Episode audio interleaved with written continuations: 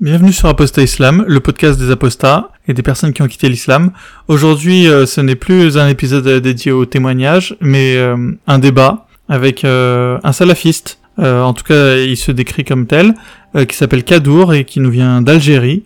il m'a contacté sur Facebook et je lui ai répondu, s'en est suivi un échange très cordial. Et du coup, je lui ai proposé de venir sur le, le podcast, je l'ai invité et pour qu'on parle de tout ce qui est lié à l'islam. Euh, y avait pas de, on n'avait pas de sujet en tête euh, ni point d'accrochage. Lui m'avait dit évidemment qu'il avait estimé que j'avais mal compris la religion et que c'est pour ça que j'en étais sorti. Donc euh, il a quand même accepté de venir jouer le jeu et de venir euh, débattre avec moi. Et euh, je dois dire que j'étais assez intimidé au départ parce que je me suis dit bon, euh, un salafiste algérien, à mon avis, le niveau doit être quand même assez élevé. Euh, je veux dire, j'entends par là que c'est donc une personne qui maîtrisait l'arabe et en plus, les salafistes en général, ils ont ce, cette particularité quand même de d'assez s'intéresser quand même à l'islam, en tout cas bien plus que la moyenne des musulmans. Du coup, euh, voilà, je me suis dit qu'il allait, il allait, il allait réussir à me coincer sur euh, quelques sujets. Voilà, il faut dire que l'islam c'est tellement vaste, il y a tellement de choses à savoir. Euh, il faut, faut vraiment être passionné, quoi. Il faut, il faut tout simplement y croire pour, euh, pour y passer autant de temps. Et moi, c'est vrai que depuis que j'ai quitté l'islam, le temps consacré à cette religion, il, s'est amenuisé de petit à petit. Donc voilà, je partais quand même pas les mains dans les poches très méfiant de des points sur lesquels il pourrait me bloquer. Au final, euh, ça s'est plutôt bien passé. Alors pas dans le sens où je fanfaronne, hein, mais euh, je veux dire, au final, je me suis rendu compte que moi, j'étais quand même pas, j'étais loin d'être perdu. Euh, voilà, j'arrivais à suivre le fil de ce qu'il m'expliquait.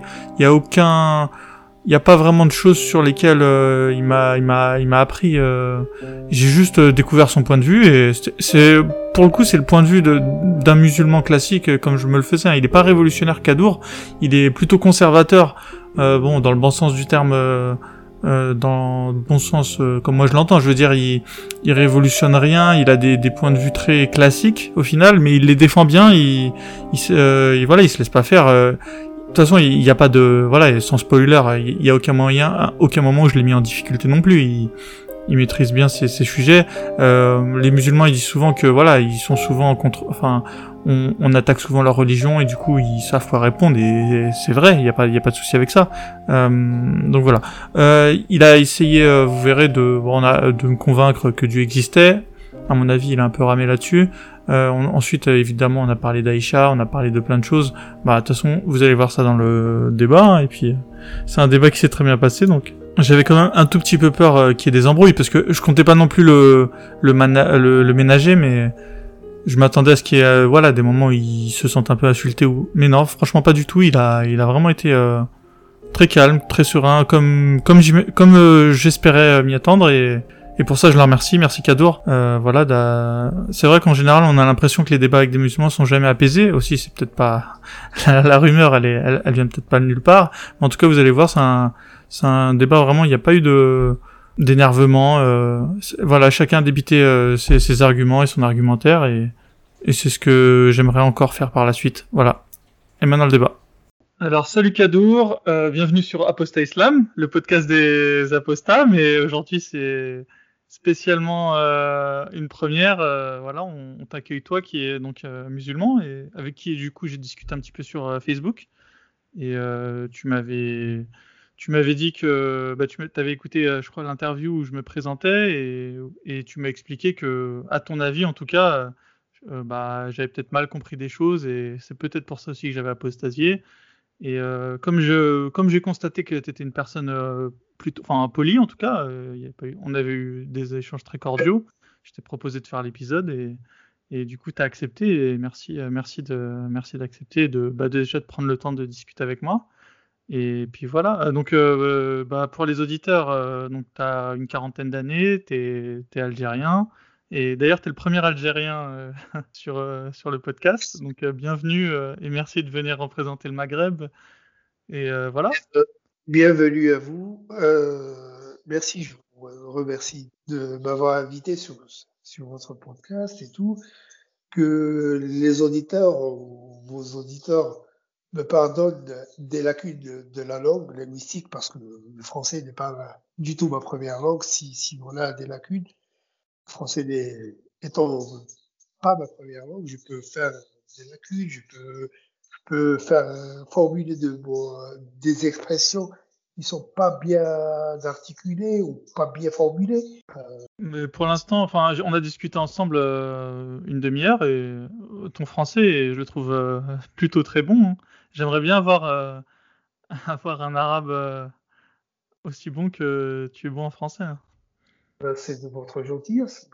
Mais mon objectif n'est pas de convaincre ou, ou de essayer de convertir parce que quand vous le savez, peut-être que vous qui étiez un ex-musulman, c'est la guidance vient d'Allah, c'est pas, c'est pas, c'est pas vous, c'est pas moi, c'est pas mais on peut être, on ne peut être que un moyen, un outil.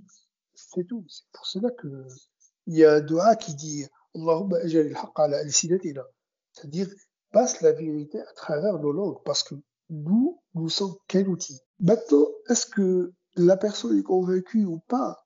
Ça relève pas de moi, ça relève pas de vous, peut-être. Ça peut relever d'autres facteurs qui ne sont peut-être pas pris en considération. Peut-être qu'un facteur que qu'on ne peut pas prendre en considération peut changer la personne, peut, peut la faire voir euh, les choses d'une autre perspective. Mais du coup, euh, dans ce que, en fait, euh, tu veux m'expliquer que, en fait, c'est pas avec des arguments que, que je vais être convaincu.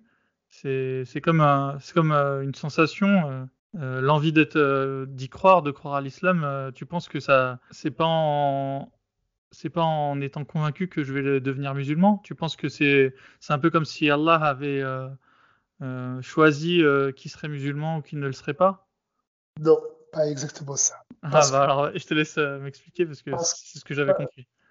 Parce que c'est pour cela que je crois que des fois que j'articule mal. Non, non, il n'y a pas de souci, c'est normal. C'est des sujets compliqués, donc euh, c'est normal que parfois on va pas bien se comprendre. Mais c'est pour ça que j'essaie de, de, de, reprendre tes phrases et voilà, de, comme ça tu peux voir si j'ai bien compris. Bah, bah, je, te, je te laisse me réexpliquer alors dans ce cas-là c'est très gentil de, de me soutenir. Il n'y a pas de souci, c'est pas, je suis pas là pour euh, te casser ou quoi. Hein. On est là pour, pour, pour dialoguer. Euh. On n'est pas dans un clash à la télé où, où je vais essayer de te rabaisser ou de t'humilier. Ou... Enfin, j'espère que toi non plus, d'ailleurs, c'est pas ton intention. Mais euh, non, non, on est là pour dialoguer. De toute façon, le... c'est les auditeurs qui vont se faire leur opinion au final à, la fin de la discussion. Je veux dire, il y a pas de. On n'est pas comme à la boxe où à la fin du combat, il y en a un qui va lever les bras et pour faire signe qu'il a gagné le combat. Enfin voilà, il n'y a pas de il n'y a pas de victoire euh, à la fin de la, discussion. J'avais participé à plusieurs débats. J'avais vu vu où ça mène lorsque c'est tendu, ça n'a rien de ça n'aboutit à rien en fait. Ça ne ça ne rend que les choses que plus difficiles. Ça ne rend que les choses que moins fermées sur leur idée parce que ça L'idée, ça, parce que ça devient plus une affaire d'ego qu'une affaire de recherche de vérité.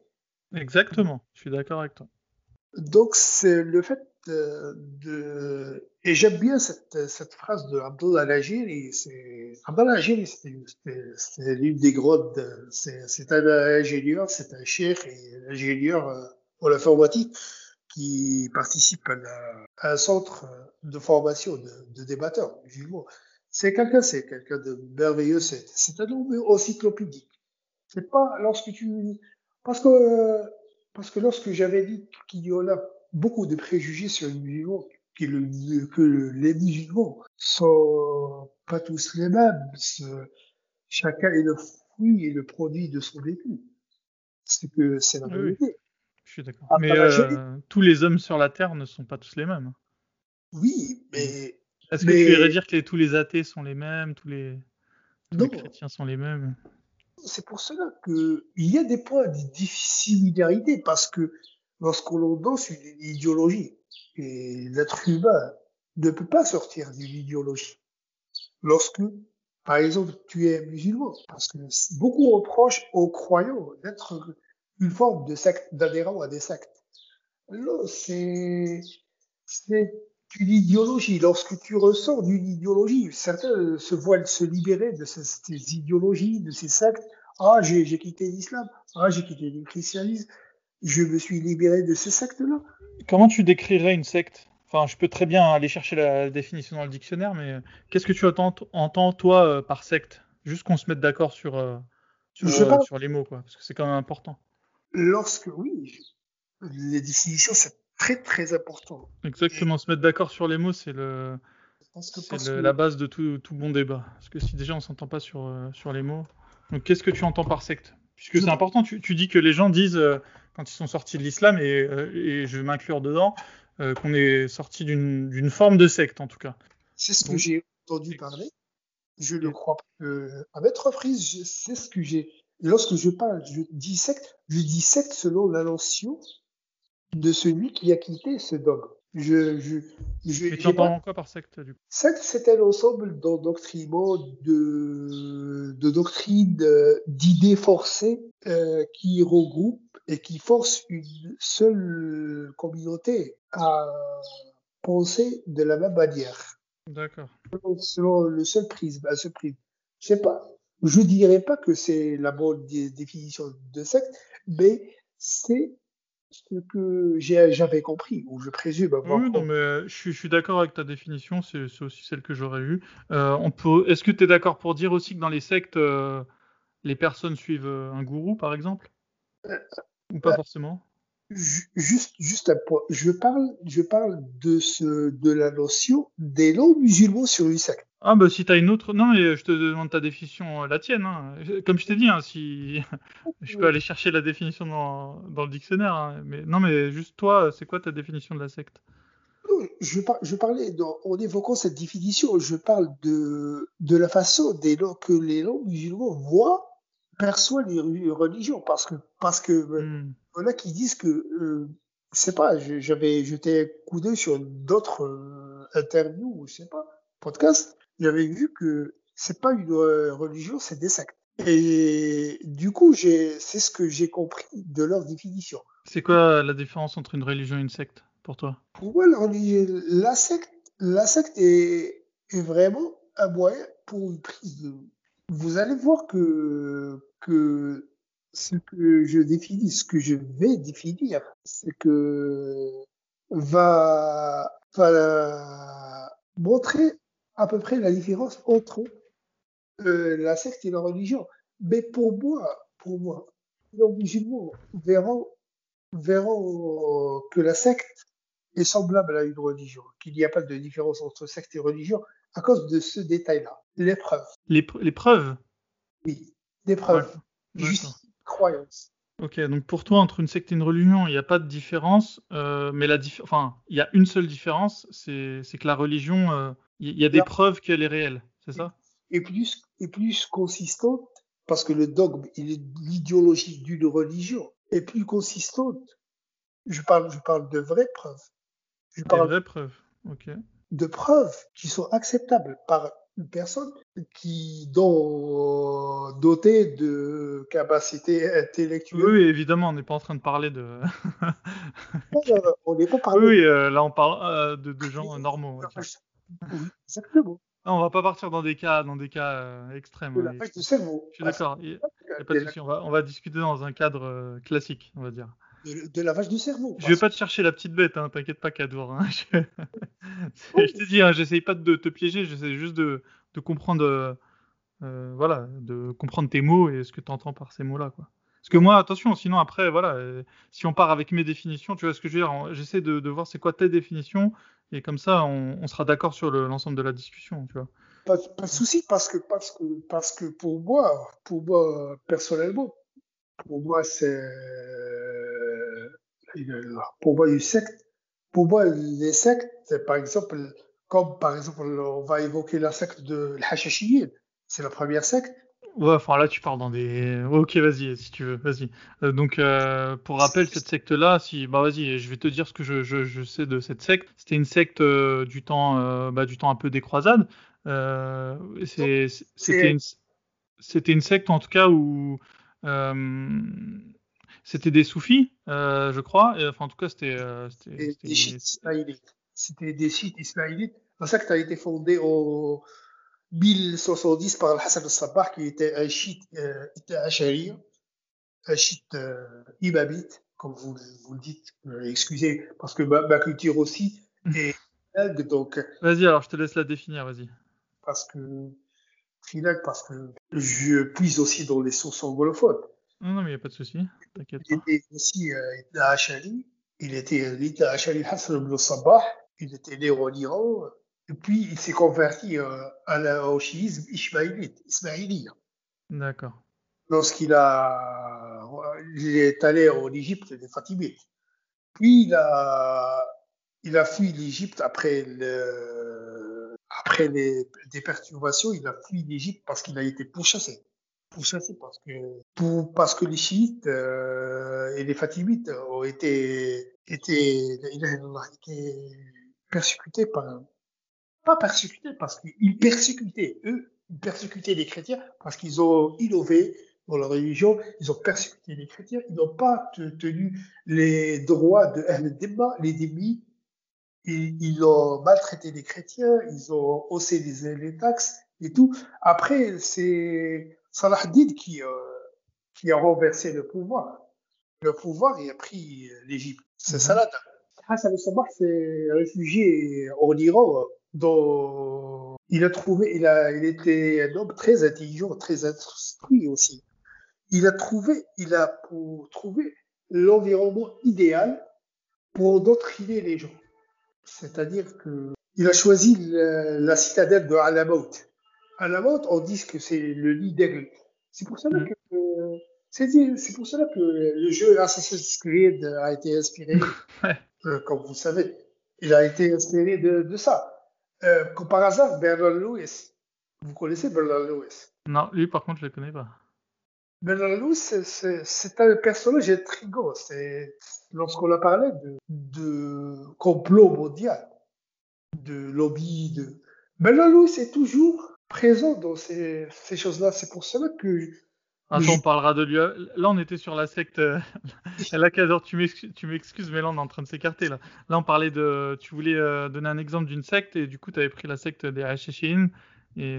Donc, en quoi eux, c'était une secte, par exemple? Je, je, je m'excuse, hein, je, je te recadre, mais sinon, pardon. Ah non, non, exactement. Mais on garde Bernard Lewis pour tout à l'heure.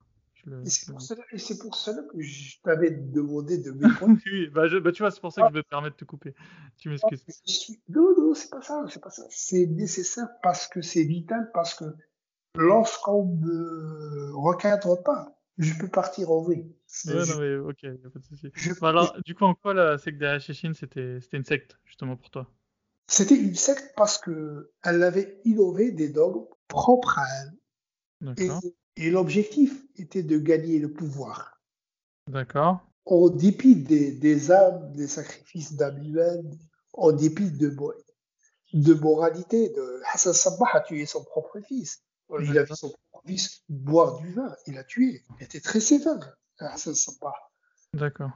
On a dit que qu'il euh, empoisonnait, il droguait ses, ses acolytes avec euh, le hashish, avec le hashish, mais c'est, je crois que c'est, c'est une allégation apocryphe.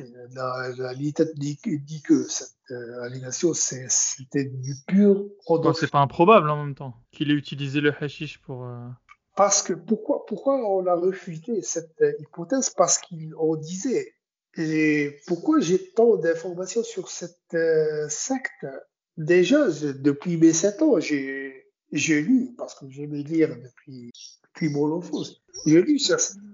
J'ai lu beaucoup de mythes. euh, J'étais intéressé beaucoup plus par la littérature arabe. C'est ce qui m'a sauvé après. Bah, super, non, mais c'est bien. C'est une bonne chose de, de lire et de s'intéresser à la lecture. J'avais lu beaucoup de choses, j'avais lu de, de tout et de n'importe quoi. J'avais lu les versets sataniques de Salman Rushdie T'en as pensé quoi? De 8 ans. Qu'est-ce que je pourrais me forger? J'étais choqué après, après, après un bout de temps lorsque j'ai su que c'était l'histoire, c'était une, c'était une histoire imaginaire sur le prophète Mohammed et sur ce qu'il a fait. Oh, je vais, je vais fermer ce petit, cette petite Non, non, vas-y, vas-y, c'est intéressant, vas-y. Ouais, c'est vrai que c'est pas dans la discussion, mais en gros, les versets sataniques, c'est le fait que c'est des versets qui, qui sont donc du coup euh, apocryphes, on va dire, et qui, qui expliqueraient que le prophète, euh, il se soit euh, sous la pression des, des Mécois, euh, prosternées devant Alat, enfin les, les, trois filles. ah, si vous, si vous voulez évoquer l'histoire de Al-Gharariq, c'était un récit apocryphe. Pourquoi? Je vais... En tout cas, c'est apocryphe pour les musulmans, mais en tout cas, ils ont existé ces versets, on est d'accord. Quel verset?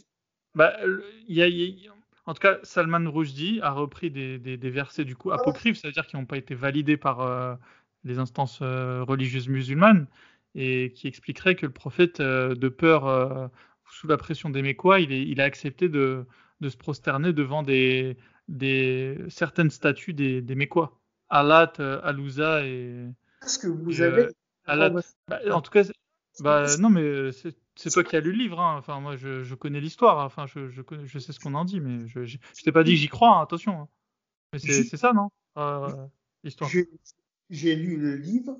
Désolé parce que j'ai lu le, livre en étant en, en, ayant 8 ans. Je dirais que je je pourrais jamais parce que déjà c'est un récit, euh, c'est un roman déjà à la base, c'est un roman. D'accord. Oui, oui, ça, oui. Mais l'histoire elle-même, lorsqu'on parle de l'Gharanir, de, de, des histoires de l'Gharanir, c'est une autre euh, paire de mots. C'est pas l'histoire de Salman Rushdie. Salman Rushdie s'est inspiré du titre de l'histoire pour, pour, pour faire son roman, son propre roman. Ah, là, je, je pourrais pas. Mais si vous parlez de l'histoire de l'Gharanir, l'histoire de l'Gharanir, je, je l'aurais évoqué, mais, et c'est des versets, étaient des versets simples.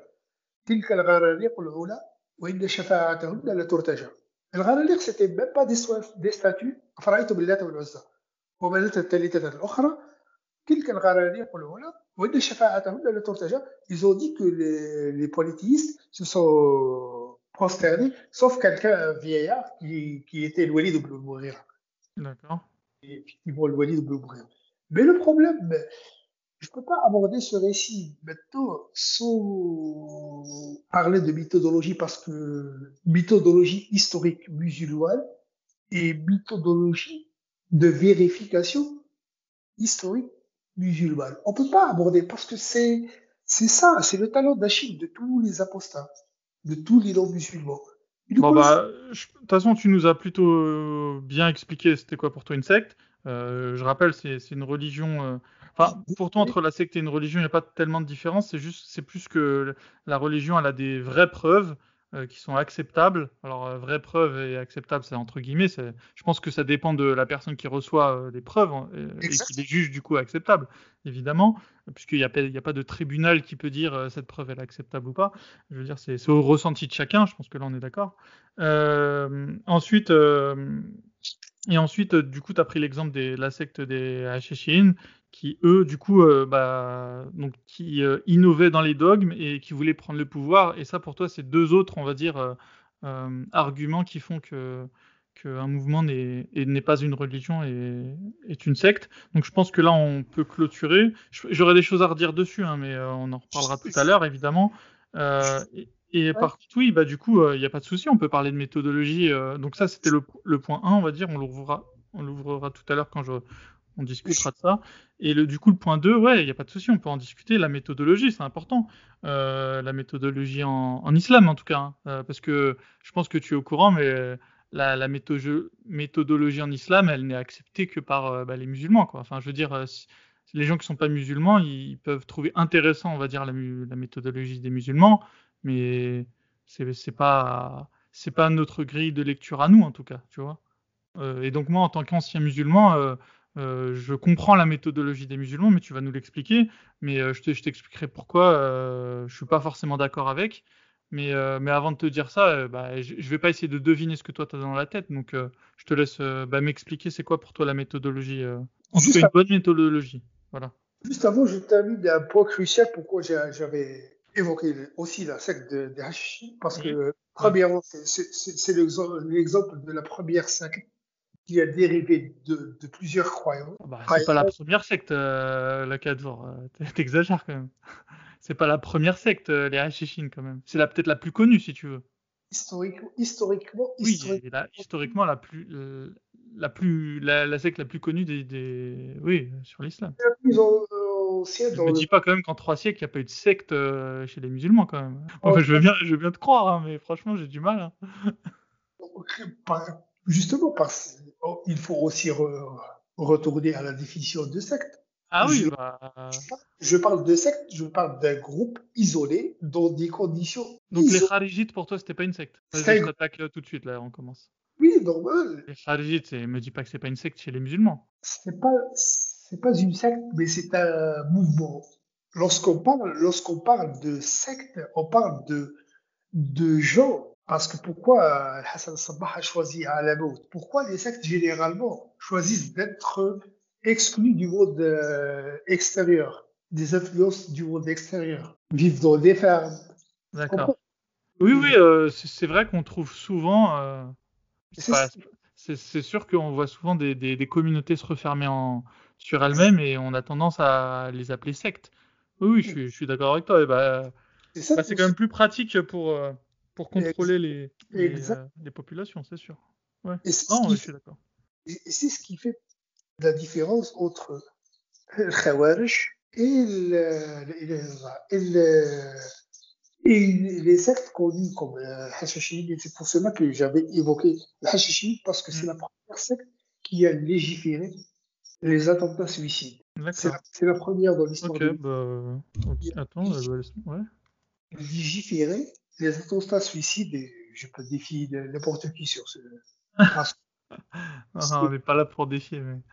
Euh, c'est une façon de parler. Après, le problème d'un attentat suicide, je vais donner un exemple, Kazour.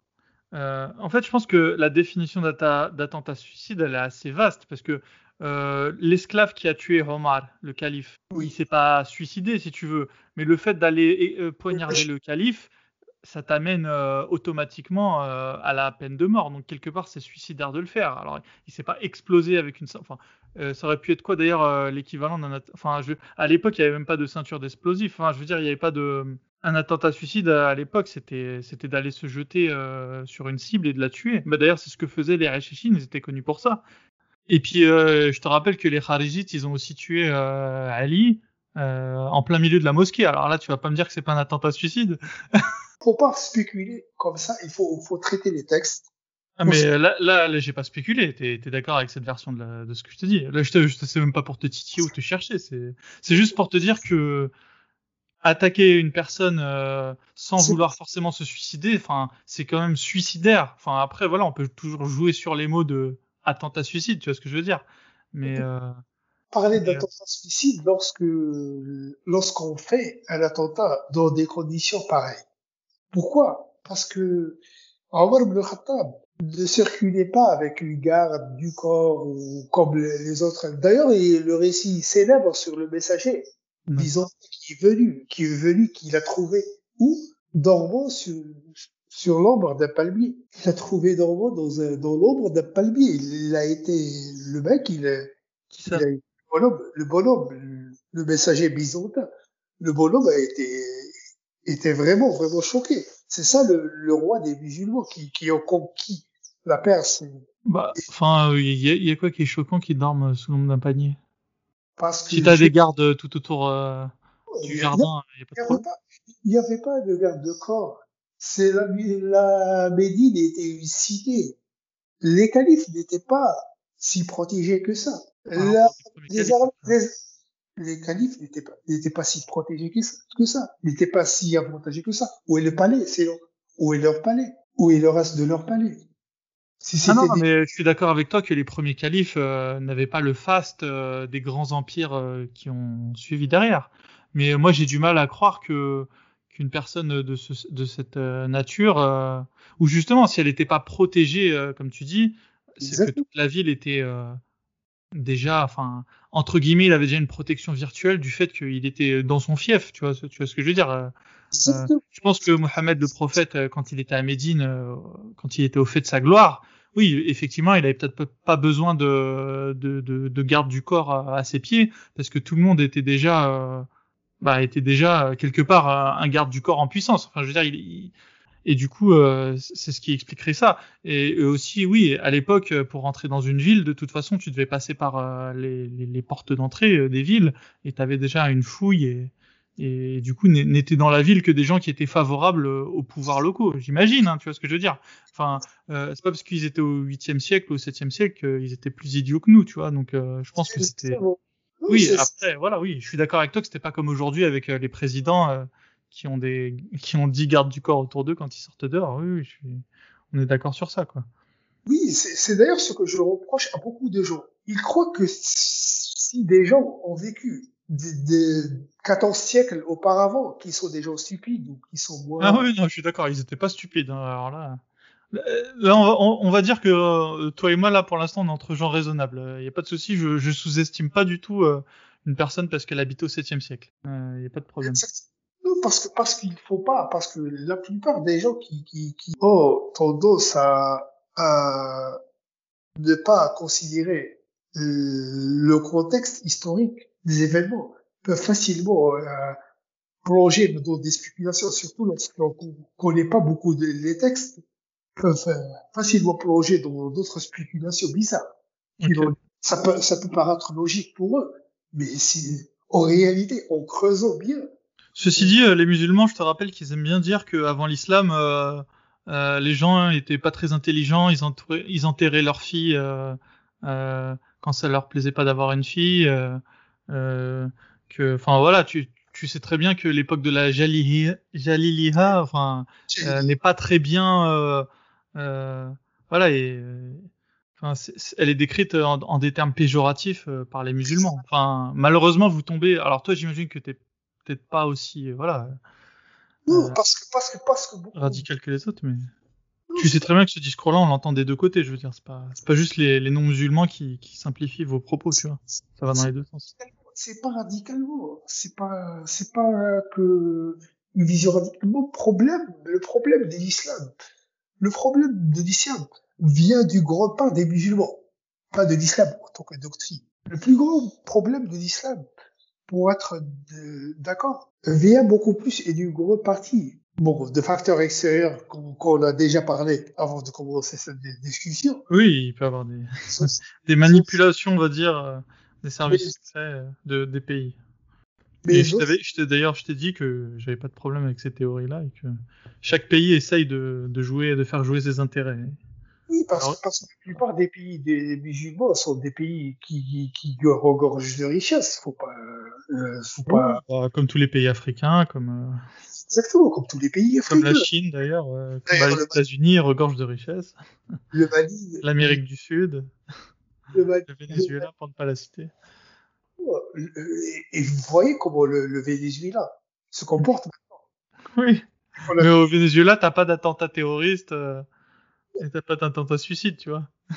Ben, je vois pas le rapport parce que parce que déjà un système, un régime établi, un régime établi qu'on a tué son président, Hugo Chavez, on l'a empoisonné son président Hugo Chavez parce que juste pour le fait qu'il a qu'il a donné de l'argent, du pétrole à son, son peuple. Bah, oui, oui c'est clair que les États-Unis n'étaient pas très contents. Ouais.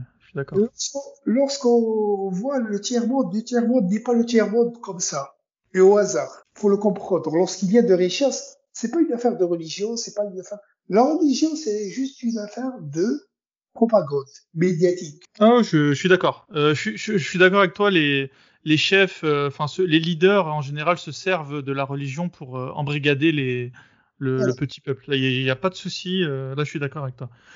par contre, avant qu'on s'éloigne, est-ce qu'on peut continuer justement Tu voulais me parler de la méthodologie en islam et de justement des choses qu'on pourrait mal comprendre et qui pourraient éventuellement nous mener à l'apostasie si on les comprenait mal d'ailleurs. Donc vas-y, je te laisse m'expliquer. Avant, avant, de parler de la méthodologie musulmane, il est approprié de parler de l'épistémologie en elle-même, parce que beaucoup de ont un sérieux problème épistémologique avant, avant de parler de religion.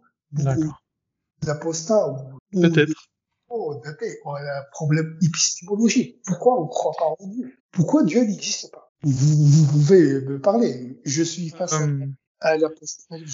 Euh, pourquoi est-ce que Dieu n'existe pas? Bah, en fait, j'ai envie de te la mettre euh, à l'envers cette question. Euh, enfin, moi, moi, je suis arrivé au monde. Bah, enfin, bon, la plupart des, personnes sont arrivées au monde et ils n'ont jamais eu de preuves d'expérience transcendante qui pourrait leur faire euh, comprendre que Dieu existe. Ça, c'est déjà une chose. Enfin, ça, c'est un fait, tu vois. Euh, sauf si toi, tu me dis, Kadour, que tu as eu une expérience transcendante, et je veux bien t'écouter ton témoignage, mais je veux dire, la plupart des gens sur Terre n'ont jamais eu d'expérience transcendante, en tout cas, qui pourrait leur prouver que Dieu existe. En tout cas, quand on, on parle de Dieu, on va juste se mettre rapidement d'accord sur la définition. On va dire une entité euh, créatrice de l'univers et du coup, et du coup, bah, de la Terre et du coup de l'homme, voilà et personne n'a la preuve euh, que cette entité euh, créatrice euh, primordiale existe. Du coup, la plupart des personnes qui y croient, en tout cas, alors là, ça, cette fois-ci, ça va être ma théorie. Je pense que la personne, la plupart des personnes qui pensent que cette entité existe et qui l'appellent Dieu, du coup, je pense que la, la, plupart de ces gens le pensent parce que bah, leurs parents et leur entourage leur ont expliqué que c'était comme ça que tout avait été créé. voilà moi, je pense que si on n'avait pas ces, tout, tous ces gens autour de nous pour nous expliquer euh, comment les choses se sont créées, bah, on se poserait la question. On n'aurait pas la réponse puisque les scientifiques, pour l'instant, ne l'ont pas. Euh, ils, ils, ils, savent nous expliquer ce qui s'est passé juste après le Big Bang. Voilà, ça. Après, on les croit ou on les croit pas, j'ai envie de te dire. Mais en tout cas, ils savent l'expliquer. Maintenant, ce qu'il y avait avant le Big Bang, les scientifiques n'arrivent pas à l'expliquer.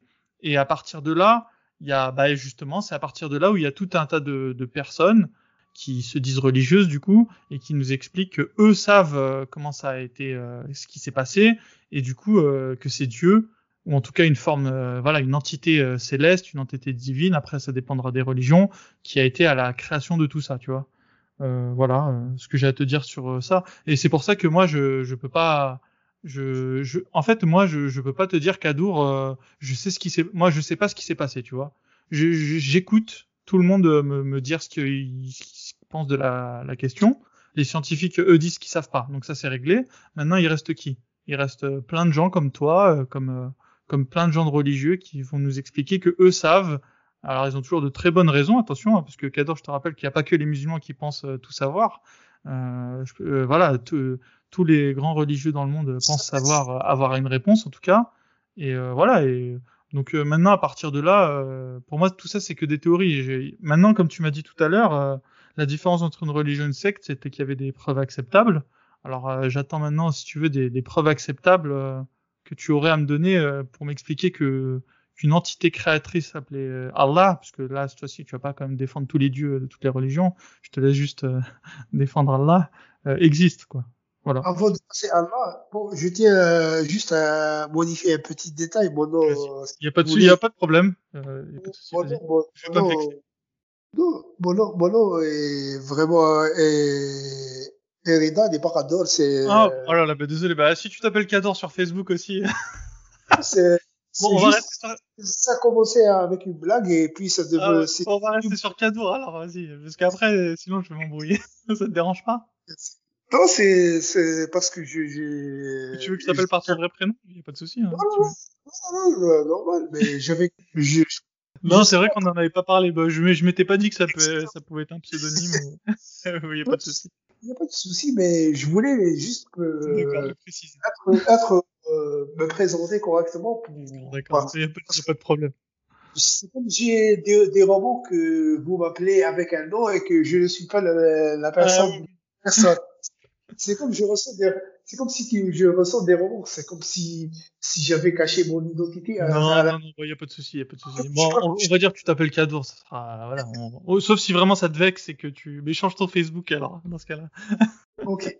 Je crois que je suis, je crois que cette discussion, n'est pas assez, comment dirais-je, parce que ça, elle sera vraiment, vraiment, vraiment, vraiment différente de, des autres podcasts que, vous avez déjà fait. Ah oui, bah là, oui, euh, forcément. Euh, d'habitude, je parle avec des gens qui sont d'accord avec moi, donc. oui. donc il euh, n'y a pas de problème. Mais t'inquiète pas, hein, comme tu vas pouvoir le constater, je suis très, enfin, je me pense très ouvert à la discussion. Hein. Seule la suite de notre conversation pourra le, pourra le prouver. Normalement, moi aussi, moi aussi je, je, le crois. Moi aussi, de ma part, je le crois, mais. Bah oui, mais forcément, on parle pas tous les jours avec des, des gens qui sont à l'opposé de nos, nos idées, quoi. Enfin.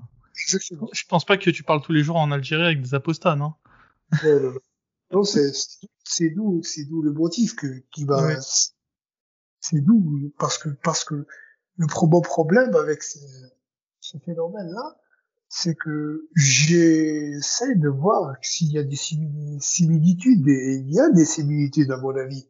il y a la pression sociale, il y a, il y a la malinterprétation des musulmans qui, qui est due à l'ignorance de l'islam, parce que j'ai pas tout le temps été musulman, moi. Ah bon, d'accord. Ah bah c'est intéressant. Euh, bah raconte. Pourtant t'es né dans un environnement musulman. Euh, non? mais, mais parce que à force à force, tu vas passer à un état où il faut décider si tu es un musulman de l'essence. Et ça, je l'aurais jamais accepté. Ou, musulman, ou musulman par conviction. Et j'ai ah, passé quatre, j'ai passé quatre ans dans un, disons, pseudo-agnosticisme. D'accord. Non, c'est intéressant, ok. Parce que c'est moi, c'est ça qui m'a fait sortir de l'islam, quoi. Le fait de me dire, euh, est-ce que oui, euh, est-ce que je suis musulman parce que parce que voilà, tout mon entourage est musulman, ou est-ce que je le suis euh, parce que j'en suis convaincu. Et du coup, je me suis mis à réfléchir contre moi-même, ce qui est une chose très difficile, hein, c'est facile à le dire en théorie. Et non, je me, après, je, je me suis avoué que j'avais fait que suivre euh, ce qu'on m'avait raconté, quoi. Enfin, ça va être, parce que j'étais un gentil petit garçon euh, qui écoutait bien ce que ce que ses parents lui disaient, quoi. Bah, c'est ça le X, c'est ça le, c'est ça le problème, et c'est une torture morale, c'est une vraie torture morale d'aller contre le, ses convictions et de ne pas trouver de réponse. Bah, je me dis que j'étais chanceux, moi, parce que je dis pas, je me dis pas que je suis un arabophone. Je suis un arabophone. J'ai un certain niveau d'arabe dans, mm arabe, je consultais beaucoup de textes et c'est ça qui a aidé à ce que je me ressens. D'accord. Mais qu'est-ce qui t'a fait douter euh, sur l'islam à la base? Maintenant, on a compris que tu doutes plus, mais... C'est la crise existentielle de beaucoup de gens. C'est la crise, c'est la, la, la, présence du mal et, euh, qui et qui est qui est tout à fait vraiment vraiment vraiment vraiment incohérent et pour ne pas dire stupide de faire cet amalgame entre la présence du mal et l'existence de Dieu. C'est un ami technique. Bah, y a, je suis d'accord avec toi hein, pour ça. Hein. Euh, moi, même moi, quand j'étais musulman, je me disais que euh, il pouvait avoir du mal euh, dans le monde.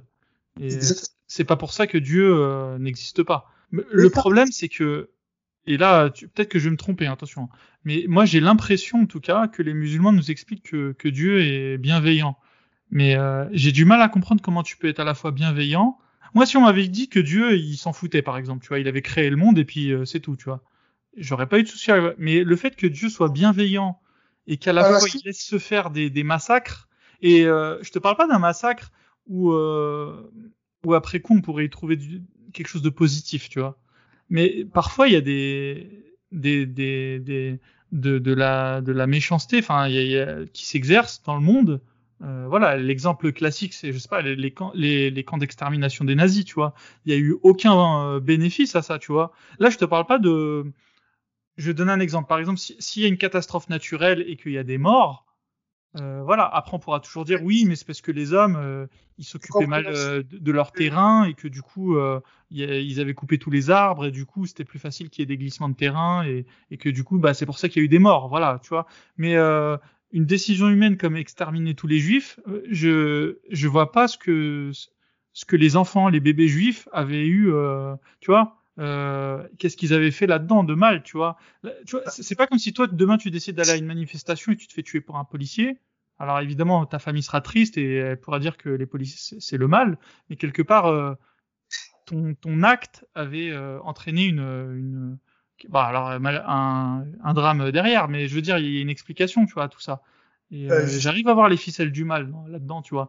Des bébés juifs qui sont exterminés à la, enfin, euh, qu'est-ce que Dieu, si on si on estime en tout cas qu'il est omniprésent et omnipotent et que c'est une personne bienveillante, quel est le ou des petites filles qui sont violées, tu vois, enfin, qu'est-ce que ça apporte au, au, monde que des petites filles soient violées, enfin, tu vois ce que je veux dire euh, voilà, les trafics d'enfants, euh, toutes ces choses-là où, où c'est de l'innocence qui est touchée. Et alors, je, je, euh, je, veux bien croire que derrière, elles seront pas au paradis, elles seront récompensées. Mais t'imagines, je sais pas, une petite fille de 4 ans qui est violée et qui se fait tuer ensuite derrière.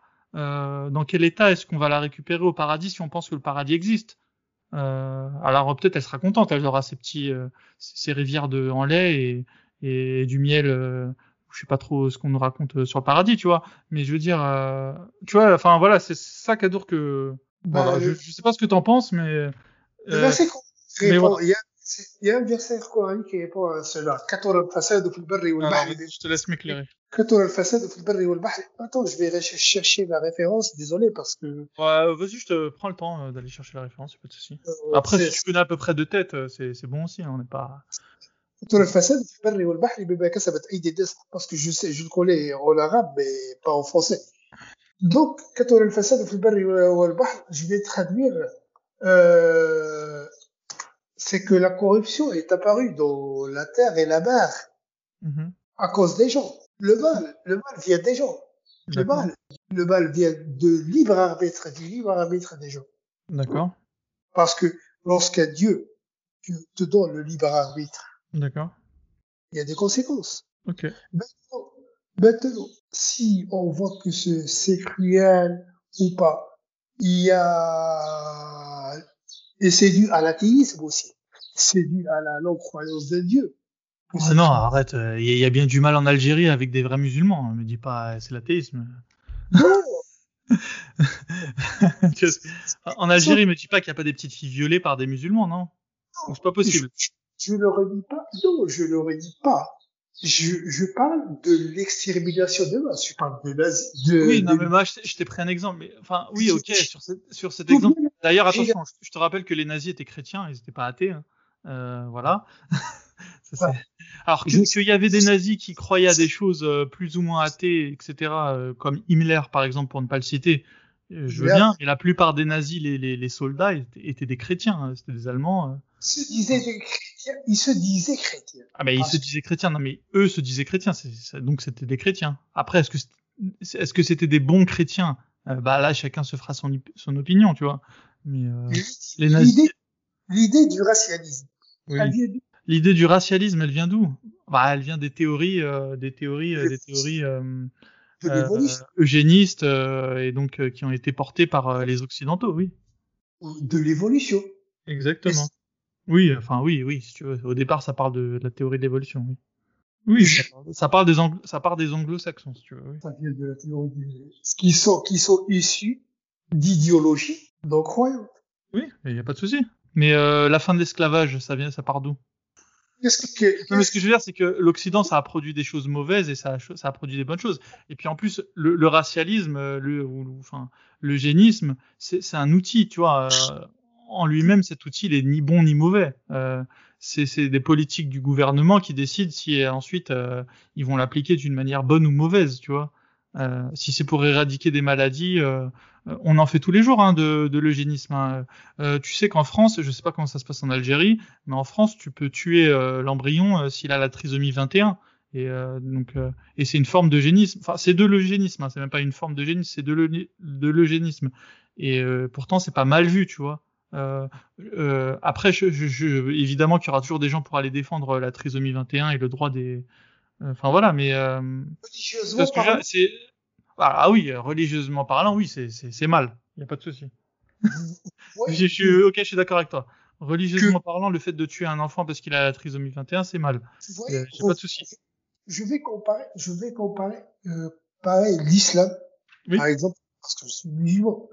Oui. oui évidemment, quand on dit religieusement, j'ai bien compris qu'on parlait d'islam. Hein. On parle pas d'hindouisme ou de taoïsme. L'islam est de loin, de loin incomparable avec le nazisme. et de loin incomparable. Comparable. Tu, tu peux pas, tu peux pas comparer une idéologie suprémaciste qui a euh, pour but d'exterminer les gens juste à cause de leur race et de leur euh, de leur appartenance politique et comme ça. oui, oui, euh, personne ne va dire que le nazisme c'est mieux que l'islam. Il euh, n'y a pas de souci, euh, Kadour. Hein. Parce que, lorsqu'on parle de la moralité religieuse, la présence d'une moralité religieuse, euh, il évite beaucoup de problèmes de, de notre société. Parce que le problème de notre société vient du matérialisme. C'est pour cela que les gens se, se sont accrochés à cette vie comme si c'est la première et la dernière existence. Bien sûr, c'est du, du, d'un point de vue matérialiste empirique, on peut, c'est compréhensible parce que sans religion, sans, et je crois que la meilleure citation qui me vient à l'esprit, c'est la citation de Yuval Noah. Noah, oui. Vous le connaissez Oui, oui, bah oui, oui. C'est le, c'est le, un auteur qui a écrit euh, euh, Sapiens, euh, Homo Deus, et... voilà, un juif euh, homosexuel, israélien. Et athée. Vous avez, euh... Non, non, mais il y a pas de souci. Non, mais je veux dire comme quoi, euh, c'est amusant parce que parce que ouais, tu, tu le connais, tu vas le citer donc. Euh... Je cite un athée parce que mais vas-y. Je, trouve, je trouve son expression très pertinente. Pour un croyant, sa perception, elle reflète exactement l'athéisme. D'accord. Exactement belle l'athéisme. Parce que je, je, je, je trouve vraiment que cet homme-là était, l'expression elle-même, elle est vraiment, vraiment, vraiment, vraiment au top. Il dit dans sa pierre, il dit, il n'y a pas de Dieu dans cet univers, mm-hmm. ni de nation, ni de l'argent, ni des droits de l'homme, ni de loi, ni de justice, en dehors de la conscience commune des êtres humains. Et c'est vraiment, vraiment très profond. Vraiment, vraiment, ça montre vraiment, vraiment l'athéisme. L'athéisme avec ses défauts, avec toutes ses... C'est quoi le défaut de cette phrase? Parce que j'avoue que j'ai pas grand chose à y redire. Bah, je vais, je vais répéter. Il dit. Non, non, mais j'ai bien, je pense que j'ai bien, compris ta phrase, mais euh, c'est, qu'est-ce qui te pose un problème avec ça? Le talent d'Achille, le talent d'Achille de l'athéisme, et j'aime bien parce qu'il a commencé avec Dieu. No God. Lorsqu'il n'y a pas de Dieu dans cet univers, parce que c'est ça l'athéisme. L'athéisme est une réflexion, excusez-moi, hein, une réflexion superficielle et émotive. D'accord, mais ça c'est ton opinion. Je vais, le, je vais, je vais, je, vais... te laisse le démontrer, vas-y. Oui, je vais maintenant. Parce que, parce que pourquoi l'athéisme, c'est quoi? Pourquoi les gens ne croient pas en Dieu, généralement? Vous, par exemple, qui, qui... pourquoi? Bah, il peut avoir autant de raisons qu'il y a de personnes euh, qui adorent. Je suis désolé, mais sur ça, ça va. Je, je vais, je vais, je vais présenter pas forcément dans ton sens. Mais... Je vais, je vais présenter la plus simple. Ah bah vas-y, y a pas de souci. La plus simple et qui est commune à tous les non-croyants. D'accord. Donc avec moi alors, tu vas lire dans. Tout le monde. Non, le monde. y a pas de souci. Alors dis-moi, je vais te dire si je suis d'accord avec ce que tu dis. Parce je, me, je me sens concerné là parce qu'il ne le voit pas. Tout simplement parce qu'il ne le ah voit bah, pas. Ah oui, oui. C'est, une bonne raison quand même. Parce qu'il ne le Qu'est-ce qui te gêne avec ça? Alors là, franchement, Cadeau, on peut rester là-dessus. Là. Qu'est-ce qui te va c'est, une preuve de, c'est une preuve de, de, de sagesse. Non. Euh, si, si toi, Cador, je te dis que j'ai quelque chose dans ma main euh, et que tu le vois pas, tu vas me croire? Laissez-moi, laissez-moi élaborer. Ah, alors vas-y. Alors franchement, euh, ok, y a pas de souci. Mais là, franchement, on part de loin. Hein. Là, franchement, si t'arrives à me, à me faire changer d'avis. Félicitations. Parce qu'on peut pas le voir. Et c'est ça, je, je, crois, je crois que tout le monde serait d'accord sur, sur, sur ce point-là. Pourquoi Tout le monde est d'accord. Euh, là, je peux parler au nom de tous les athées de la Terre. Parce qu'on peut pas le voir. C'est ça. C'est ça Oui. le problème. D'accord. Avec si Dieu existait, si, si, si Dieu pouvait être vu par tout le monde. Je vais faire une précision. Hein, dans voir, c'est pas que voir avec les yeux. Hein. C'est voir. Euh, euh, personne ne peut le le prouver, tu vois. Enfin, personne ne peut le. le... Je parle, je parle de voir, de voir. euh, De voir visuellement, toi. De voir visuellement Dieu. Ouais, si tu veux, ok. Les gens croient, beaucoup croient en ce qu'ils voient. Mais c'est pas une condition. mais c'est pas une euh, nécessité que voir c'est Mm, Oui, oui, bah comme je te l'ai. Je suis d'accord avec toi. Je te, je te l'ai expliqué avec le fait que la Terre était ronde. Moi, j'y crois alors que je l'ai pas vu, tu vois. Donc Je oui, vais- je suis d'accord avec toi. je vais justement je vais utiliser utiliser le le, le fait euh, à l'exemple je, je vais utiliser le- l'exemple de Razel ou Descartes Razel disons Razel Mm, je vais les utiliser tous les deux Vas-y. Razel Razel vous le connaissez Mohamed Razel Ouais, ça, oui, ça, bah, je sais que c'est un philosophe euh, musulman, oui, ça. Mais après, euh, j'ai pas lu ses livres. si c'était ça. Bon exemple exemple pour, pour parce que parce que selon la théorie l'épis- l'épistémologie européenne que nous aussi on a nos sources Ah oui, bah, pas de souci. ouais. occidentale elle parle de trois trucs elle parle de trois après sources épistémologiques.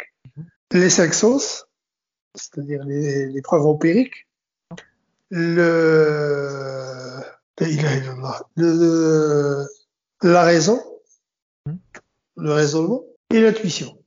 C'est ça les trois. Maintenant, maintenant lorsque quelqu'un, par exemple, surtout l'empirique, les sens, les sens, on les utilise généralement en période, on l'utilise généralement, mais on l'utilise de façon vraiment, vraiment, vraiment, comment dirais-je, de façon primaire. C'est-à-dire qu'on se, base sur elle pour, pour la connaissance et l'acquisition du savoir, surtout lorsqu'on, durant notre enfance. Par exemple, pour connaître si le feu brûle, comment le feu brûle, comment, beaucoup plus, euh, la première source est généralement dans le début, dans notre vie, vie elle prend une importance considérable parce que c'est le cumul d'expérience. Après, c'est le mode, c'est la raison qui prend le dessus. Et, et, chaque source, chacune de ces sources-là a ses limites. Vous, êtes avec moi maintenant. Je, vais, bah, je, ouais. je vais présenter l'exemple de Razel et de Descartes, par, par exemple, pour, pour montrer la limite mm-hmm. du, parce que c'est un sujet de gros débat entre Kant, entre Hume, entre, par exemple, Razel, il a parlé de l'ombre. L'ombre, lorsque tu vois l'ombre, l'ombre, est-ce que l'ombre bouge ou, ou, il est immobile? Il est immobile. Mais il, pour savoir que l'on arriver à la conclusion que l'ombre peut bouger, il faut utiliser la raison. Vous, vous êtes avec moi euh, L'ombre, elle est immobile. Si la personne qui projette l'ombre, elle est immobile. Non, je parle d'un ombre, de l'ombre de l'arbre. L'ombre en ah. lui-même, il ne bouge pas. D'accord, oui, non, l'ombre euh, ne bouge pas. Elle suit la trajectoire de la, Exactement, dans le temps zéro. Je parle de l'ombre dans le temps zéro. L'ombre dans le temps zéro ne bouge pas. Si je reviens, par exemple, après, ben, après une heure ou deux, je vais voir l'ombre, cette, cette, même ombre-là, dans un endroit différent. C'est-à-dire qu'il a bougé. Empiriquement, empiriquement, je veux dire par mes cinq sens uniquement. Oui. Par ma vue ou par lui ou oui. par moi. Je vais pas voir l'ombre bouger il faut que je fais appel à une autre source qui est la raison pour comprendre. Non, non, non. ok. Bien sûr que tu la vois bouger, Kator. C'est juste qu'elle elle, elle, bouge très doucement parce qu'elle suit, euh, elle suit la, elle suit le soleil. Est-ce que exactement... Maintenant, si tu as une ombre projetée par une lampe électrique, je peux te garantir que tu peux rester là toute la journée, elle bougera pas l'ombre. Tu vois ce que je veux dire? Donc, euh, disons que l'ombre, tu la vois pas bouger parce que ça prend trop de temps et que parle de l'ombre de. En fait, l'ombre, elle bouge euh, techniquement. Elle bouge, elle bouge doucement. Trop doucement pour qu'on puisse euh, constater avec nos sens humains, peut-être. Exactement. Et c'est ce que je voulais dire. Oui, mais si je la filme, l'ombre, si je la filme avec mon téléphone, tu vois, je la verrais bouger. Mais il faut comprendre que je, je parle justement des limites des cinq sens là. Oui, ok, d'accord, ok. Oui, oh, bon, oui, oui. Ok, je suis d'accord avec toi. Mais franchement, je suis d'accord avec toi, mais avec encore une fois un bémol. Ça fait beaucoup de bémol. Pourquoi? Où est l'objection? Bah, Je viens de te le dire. L'objection, elle est que l'ombre, on la voit pas bouger parce que, parce que oui, avec le sens de la vue. Euh, je parle de faire abstraction. Hein. Je parle de faire abstraction. Disons qu'on a l'impression qu'elle ne bouge pas, mais l'ombre, elle bouge aussi vite que bouge le soleil, en fait, techniquement. Je, euh. sais que l'ombre bouge. Je sais que l'ombre bouge. Moi, je parle de faire abstraction aux expériences précédentes. Non, mais en fait, si, regarde, si, l'ombre elle est projetée sur le sol et que j'ai un petit bâton dans la main et que le bâton je le plante, et eh ben là, je vais constater que euh, l'ombre elle, se déplace, tu vois. Parce que je, je, grâce à l'attention que j'ai sur le bâton, je vais pouvoir voir que ça bouge très doucement, tu vois. Mais forcément, si je suis euh, devant l'arbre bêtement, tu vois, euh, et que je, regarde euh, l'ombre de l'arbre, oui, je vais avoir l'impression que ça bouge pas. Tu vois je, De, mais, l'ombre, l'arbre fixé, justement. Oui, oui, mais euh, ah, franchement, c'est assez simple de constater que l'ombre bouge finalement, tu vois. Maintenant, oui, je suis d'accord avec toi que la vue et, le, et le cerveau humain, c'est, oui, c'est pas suffisant en tout cas pour constater que l'ombre bouge. C'est pour ça que je te dis que je suis d'accord avec toi, mais quand même, franchement, t'admettras qu'il y a quand même un petit bémol à ta à ça, quoi.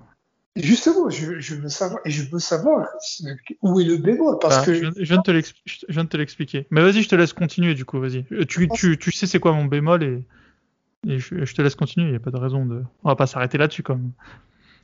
Parce que, parce que pourquoi Pourquoi Parce que pour, pour constater que l'ombre bouge, on doit affaire à une autre source épistémologique qui est la raison. Oui, ok, oui. Alors là, oui, je suis d'accord. Bah, tu vois, oui. Là, il n'y a pas de souci. Maintenant, euh, parce que je, je, l'ai dit en premier lieu, parce que aidez-moi, parce que je, des fois, je. Non, non, non, mais il euh, y a pas. Non, je, là, franchement, c'est pas un problème de français, un hein, Cadour. Hein. C'est juste que on doit se mettre bien d'accord sur les choses euh, pour avancer pas à pas.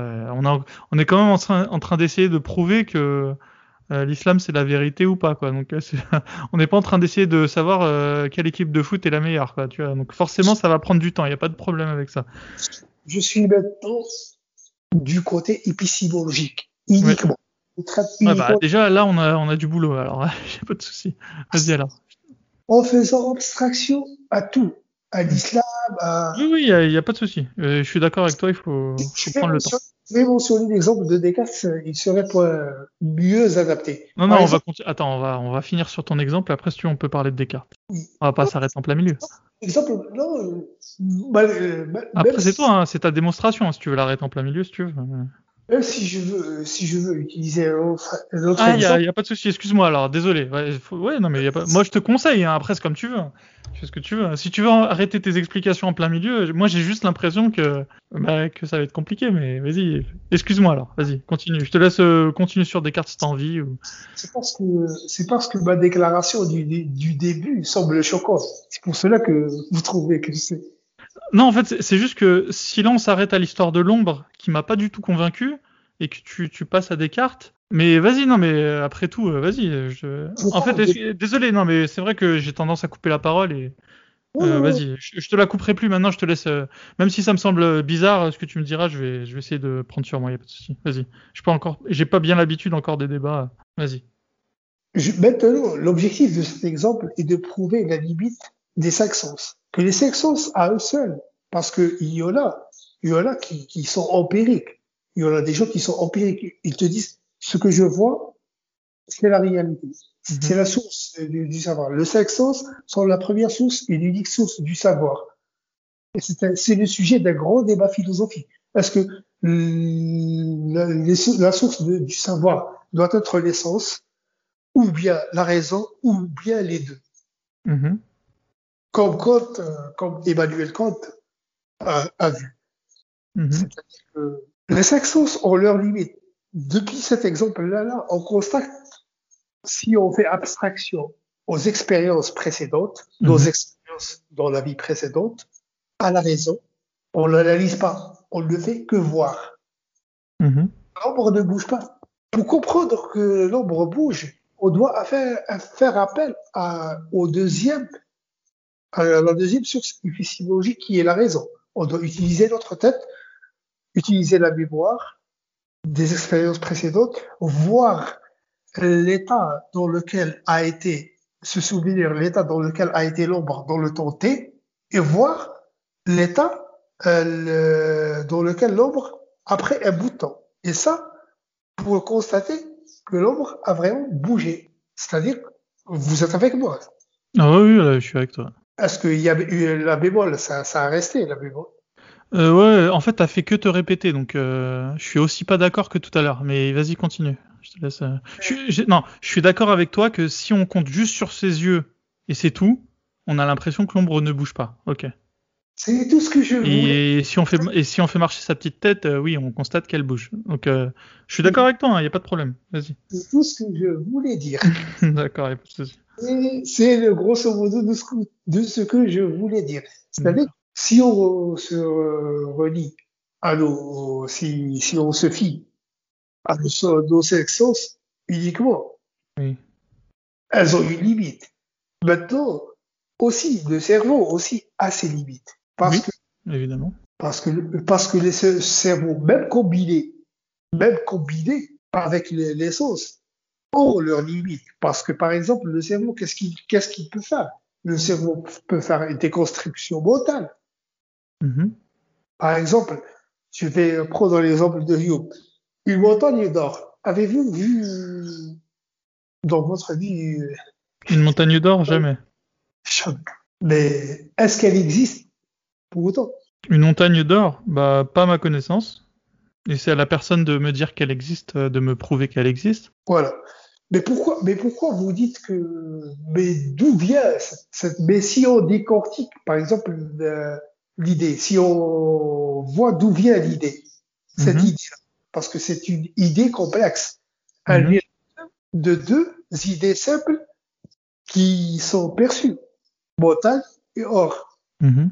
Le monde a vu de l'or dans sa vie, Oui, présume. Mais- oui, oui. Et tout le monde a vu une montagne. Mhm. Donc, donc, donc, lorsqu'on combine les idées, et c'est une construction mentale, Oui, mais en théorie, une montagne d'or pourrait exister. une- en théorie, En justement. théorie. Je- Juste que personne euh, personne n'en a vu. En tout cas, peut-être qu'il y a des gens qui en ont vu, mais Exactement, je les ai pas rencontrés. exactement. Ça, maintenant, maintenant, lorsque, lorsqu'une montagne dort, et c'est ça le, le problème, le problème de, de, de la raison à, elle seule. Elle peut nous mener à des raisons, à des conclusions erronées qu'on peut pas prouver. Oui, bah, c'est sûr qu'on personne- peut pas prouver qu'une montagne d'or euh, existe. C'est pour cela que les spéculations mentales, c'est c'est pour ce que cela que les spéculations mentales, maintenant, on peut, euh, on est dans l'incertitude. Elle peut Oui. exister. Tout peut potentiellement exister. Une Voilà. montagne d'or, une montagne d'argent, une montagne euh, de bronze. euh, potentiellement, tout peut exister. C'est juste que c'est à la personne de dire que ces choses-là existent, de le prouver. Parce qu'on Juste- peut pas croire tout ce qu'on nous raconte. Justement. Sinon, c'est bah, sinon c'est qu'on croit à tout ce que les gens racontent. C'est la porte ouverte. Et c'est pour cela que la, exactement, que l'idée, l'idée d'une construction mentale, euh, donne, euh, ou nous montre la limite de la raison. Parce que la raison ne peut pas, elle peut, elle peut faire des constructions mentales, mais elle peut pas aussi prouver ou faire, euh, avec, donner avec certitude, des informations ou arriver à des vérités. D'accord. Oui. Bah oui, évidemment, oui. Jusque là, jusque là, je suis, Là, on est bien. Là, là, on est sur le même, euh, dans le même train. là. Ça va. Et c'est pour cela que Job, Job en lui-même ne, ne croyait pas au miracle. Parce que Ok. Job, c'était un empirique. C'était un empirique, Job. Tu, tu, tu es d'accord pour dire que c'est une, c'est de la chasse, c'est, c'est, c'est, c'est sage euh, d'avoir ce raisonnement, non J'espère. Non, c'est- Job, Job, c'est des plus grands philosophes avec Bar Barclay et, avec George Barclay, John Locke, George Barclay et Job. C'est des grands philosophes empiriques. Hein. Ok. Alors vas-y. Pour l'instant, on est tous d'accord. Lorsque j'avais cité deux facteurs, c'est- c'est-à-dire la, c'est-à-dire les sexos, l'essence Mhm, et la raison. mhm. Et tout, tout ont leurs limites. Comme l'a dit, tous les deux ont leurs limites. Mhm. Maintenant, peut combiner ces deux sens-là lorsqu'on parle, comme vous avez évoqué, de la méthode expérimentale, de la méthode expérimentale. Vous avez évoqué la méthode expérimentale. Oui. Comme j'ai expliqué, euh, en science, euh, pour être validée, une expérience doit être euh, reproductible et, à- et avoir les mêmes résultats dans des conditions données. voilà. C'est-à-dire que si, je- si je te dis que quelque chose existe, je t'explique comment de- on devrait le faire pour atteindre euh, ce, ce résultat. Et si toi, de ton côté, tu arrives à, à refaire l'expérience, eh ben, c'est que c'est prouvé euh, que, enfin, c'est validé. euh. Attention, attention. Ceci dit, en science, il y a toujours euh, le principe du doute. Ceci dit, si toi demain tu arrives à prouver que ce que j'ai fait n'était pas juste, que j'ai pu me tromper, la science, il n'y a pas de dogme, si tu veux. Tu vois? D'ailleurs, c'est souvent, c'est souvent là où il y a une différence entre les re- religions et, et les- la science. C'est qu'en science, euh, euh, on est sur des sables mouvants finalement. Il y a, rien de fixe. Tu vois, si tu veux, si tu veux demain, si quelqu'un arrive à prouver que la Terre est carrée, bah, à mon avis, ça va être difficile, tu vois, mais c'est pas impossible en fait. C'est ça que je veux te, je veux te dire, tu vois. Pour le soleil, comme pour le soleil, Aristote, Aristote ou Bah oui, oui, exactement, oui. Bah tu vois, les scientifiques pendant des, des- des siècles, ils ont pensé que le Soleil était le centre de l'univers, et euh, c'est par, par la méthode scientifique Que la Terre, que a la réussi à prouver que c'était la Terre qui tournait autour du Soleil, tu vois. Et c'est pas en lisant ça dans la Bible ou, ou dans le Coran, tu m'excuseras. mais- Exact. Non, je voulais, je voulais parler. de- maintenant, jusqu'à maintenant. pas, j'accuse pas le Coran de, de voilà, d'être à l'origine du, du fait de l'héliocentrisme. hein. Ce serait lui donner beaucoup trop de crédit, euh, pas de souci. Euh, le Coran, vous l'accusez pas, le Coran d'être. Non, bah, on parlera du Coran après. Là, je te laisse continuer ta. ta- Non, je- parce que parce que le Coran aussi, bah, parce qu'on parle aussi de, de, de la terre plate dans le Coran, parce que généralement c'est une euh, vraiment vraiment En tout cas, vraiment on parle pas de la Terre sphérique. Hein. tu me, tu m'excuseras. de la terre sphérique. Dans le Coran. Pourtant, on aurait pu le dire. Dieu aurait pu dire euh, la Terre qui est aussi sphérique qu'une orange. euh. le, Cor- le Enfin, Coran, tu vois ce que je veux dire Il, aurait pu versets- prendre une ligne euh, dans le Coran pour euh, l'expliquer, tu vois. tous les versets, je, je vais je vais ouvrir et fermer vite fait la parenthèse pour pour pour terminer. Tous les versets du Coran parlent du perspective, de la perspective Ah bon de la Et les, et les, ok, d'accord. Et les scientifiques de tous les, les grands oulémas de tous les siècles ont toujours pensé qu'elle était plate. Pourquoi, nous- est-ce qu'ils nous ont jamais expliqué qu'elle était sphérique dans ce cas-là Qui vous dit, qui vous dit que, que, que les savants Ah ben moi c'est bien ce que j'ai compris et, et je peux te ga- enfin alors là tu peux y aller. Hein. Si tu m'expliques qu'il y a des que les grands savants du Xe siècle pensaient que la Terre était sphérique, ah, franchement euh, La Terre était ronde. Ah franchement tu bah tu peux y aller Cador. Hein. Tu peux nous, tu peux nous- bah, franchement ce sera parole contre parole. Il y a pas de souci. Les gens ils feront leurs recherches ensuite mais. Je peux, je peux, je peux, je peux citer le, le site de du cher Members. Tout le monde Non, non, moi que- je veux des, des grands oulémas, des grands savants du Moyen-Âge qui pensaient que la Terre était sphérique. Oui. Si c'est si évident, tu devrais l'avoir. Beyruni, il y a. Tous, tous les savants, tous les savants et tous les exégèses, à part le Qurtubi qui était un Dahiri, D'accord Donc tous les savants du Moyen-Âge pensaient que la Terre était sphérique. C'est ça que tu, tu me dis. exact- musulmans. Vous voulez parler de, musulmans oui, ça, là on parle des savants musulmans. pas- À part le Qurtubi, à part le Qurtubi qui était un Dahiri. Et vous connaissez ce que c'est le Madhab Dahiri. Non, je le connais pas. Le Hazm aussi était un Dahiri. Était un Dahiri. Donc, Moi, moi j'ai déjà, mais bon, là franchement, euh, les gens, les auditeurs feront leurs recherches. hein. Mais moi, j'ai déjà vu des reportages qui expliquaient bien que que les savants de l'islam euh, pensaient que la, ne pensaient pas que la Terre était sphérique. Euh, mais après, il n'y a pas de souci. les reportages de quel, de quel, de Non, quel non, non, mais là, je te parle de. Ah, mais oui, je sais très bien ce que tu veux dire. Non, non, non, non, mais je vois. ça se saurait, ça se saurait si les savants musulmans pensaient que la Terre était sphérique. Il y, il y a eu des grosses discussions chez les- dans le monde chrétien. C'est les chrétiens qui ont prouvé qu'elle était sphérique et que, enfin, qu'il y avait le système de, du, euh, du- de l'héliocentrisme. Et, euh, et ça se saurait si c'est les musulmans qui l'avaient inventé. Enfin, franchement, faut pas, faut pas être de mauvaise foi. Ça, Al-Bayruni, ça se saurait si c'est les musulmans qui avaient inventé le système héliocentrique. Sinon, euh, Copernic, euh, Galilée, ils se seraient pas, euh, ils se seraient pas fait chier à le prouver. Tu vois, s'il suffisait d'aller citer des, des auteurs, euh, des savants musulmans qui le prouvaient, tu vois, des mathématiciens ou.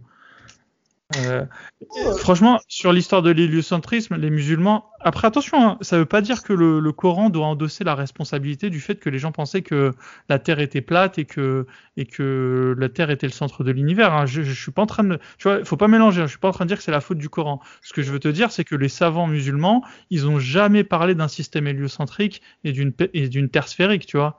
Ou à la marge, à la marge, ça me dérange pas. Il y a toujours eu quelques, voilà.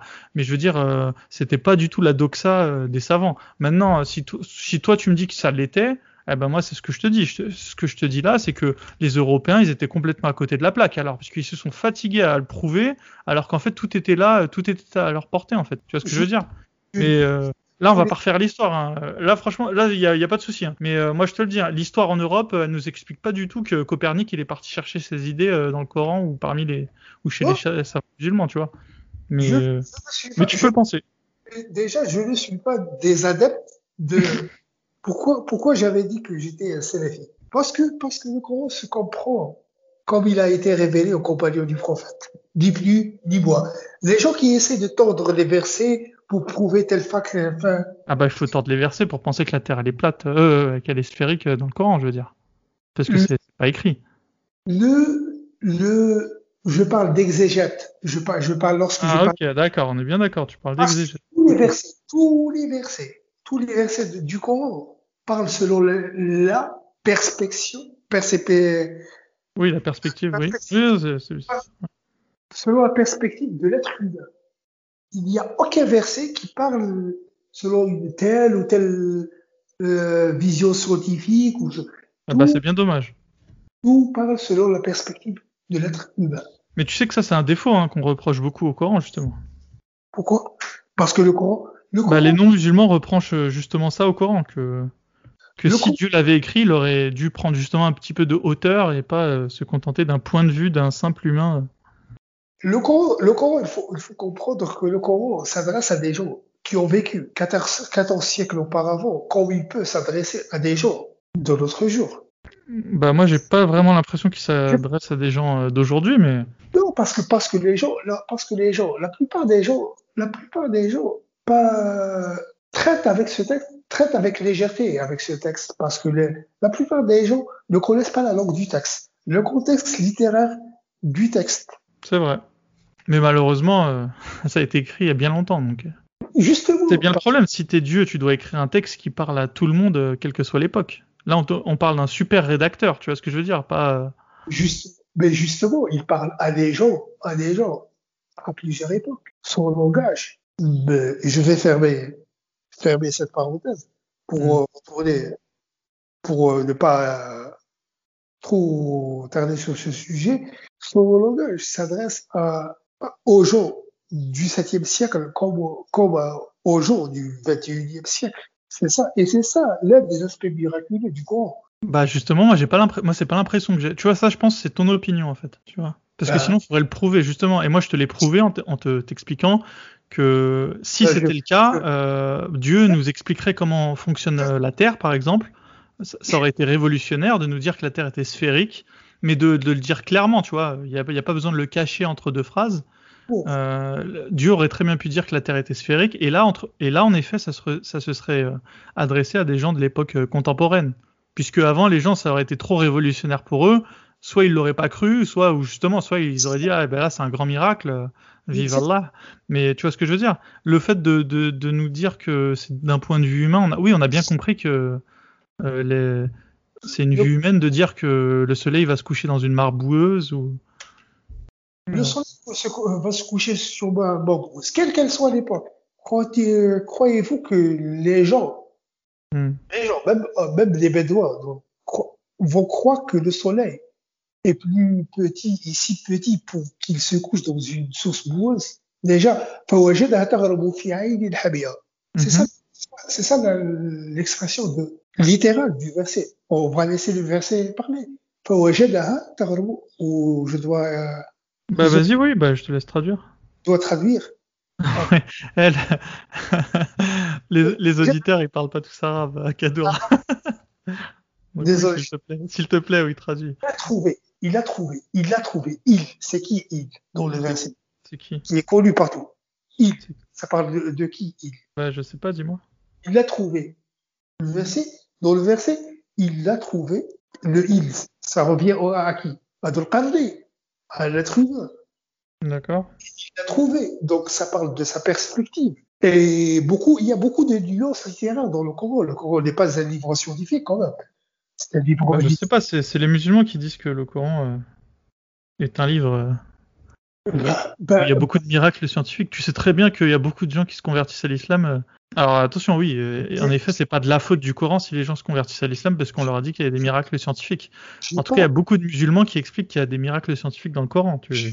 j'ai pas nié, j'ai pas nié, j'ai pas nié l'existence de miracles scientifiques. Et il faut savoir ce que c'est un miracle scientifique.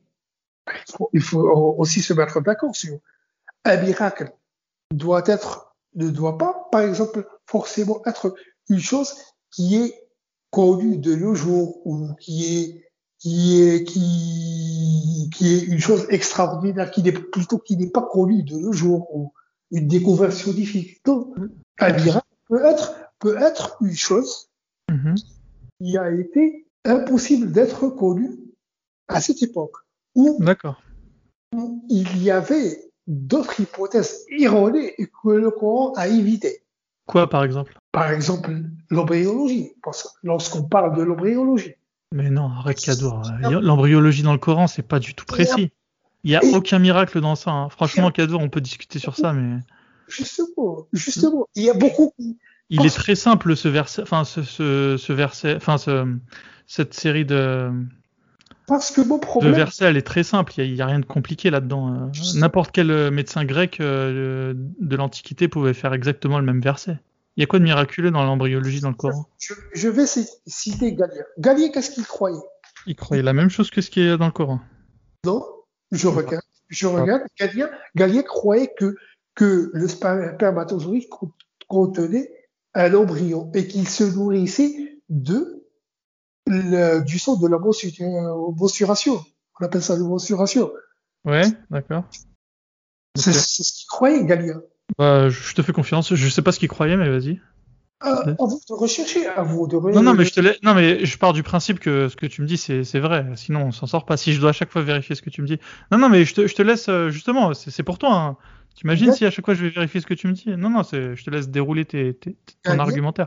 Je pars du principe que tu me dis pas des bêtises. Galien, Galien croyait que le, que le, le spermatozoïde euh, de l'homme contenait un mini embryon. D'accord. Le Coran montre clairement, mais notre fatigue, c'est pour cela que, mon problème avec des gens, c'est qu'ils ne traitent pas le texte, qu'ils traitent des traductions de- du texte. Ils ne traitent pas les. Mais les traductions, elles sont censées être euh, vérifiées par l'Arabie Saoudite, euh, Kadour. Ils font pas. Mais c'est pas des scientifiques. Non, mais ce que je veux dire, c'est que quand je le lis en français, euh, la traduction, c'est- pas, pas n'importe quoi qui est écrit. Tu vois ce que je veux dire Il peut avoir à la marge quelques erreurs de, même pas des erreurs, des, Mais des est- interprétations de. Oui, bah d'ailleurs, c'est pour ça qu'il y a plusieurs traductions. Mais je veux dire, euh, t'arrives quand même à, à sortir le sens. euh, sinon, ça veut bien dire ce que ça veut dire. Ça veut dire que l'islam c'est intraduisible, le- l'arabe de l'islam. Enfin, ce qui est un problème du coup. non, je, parle, je parle de l'extrapolation des textes. Je parle de- d'extrapoler.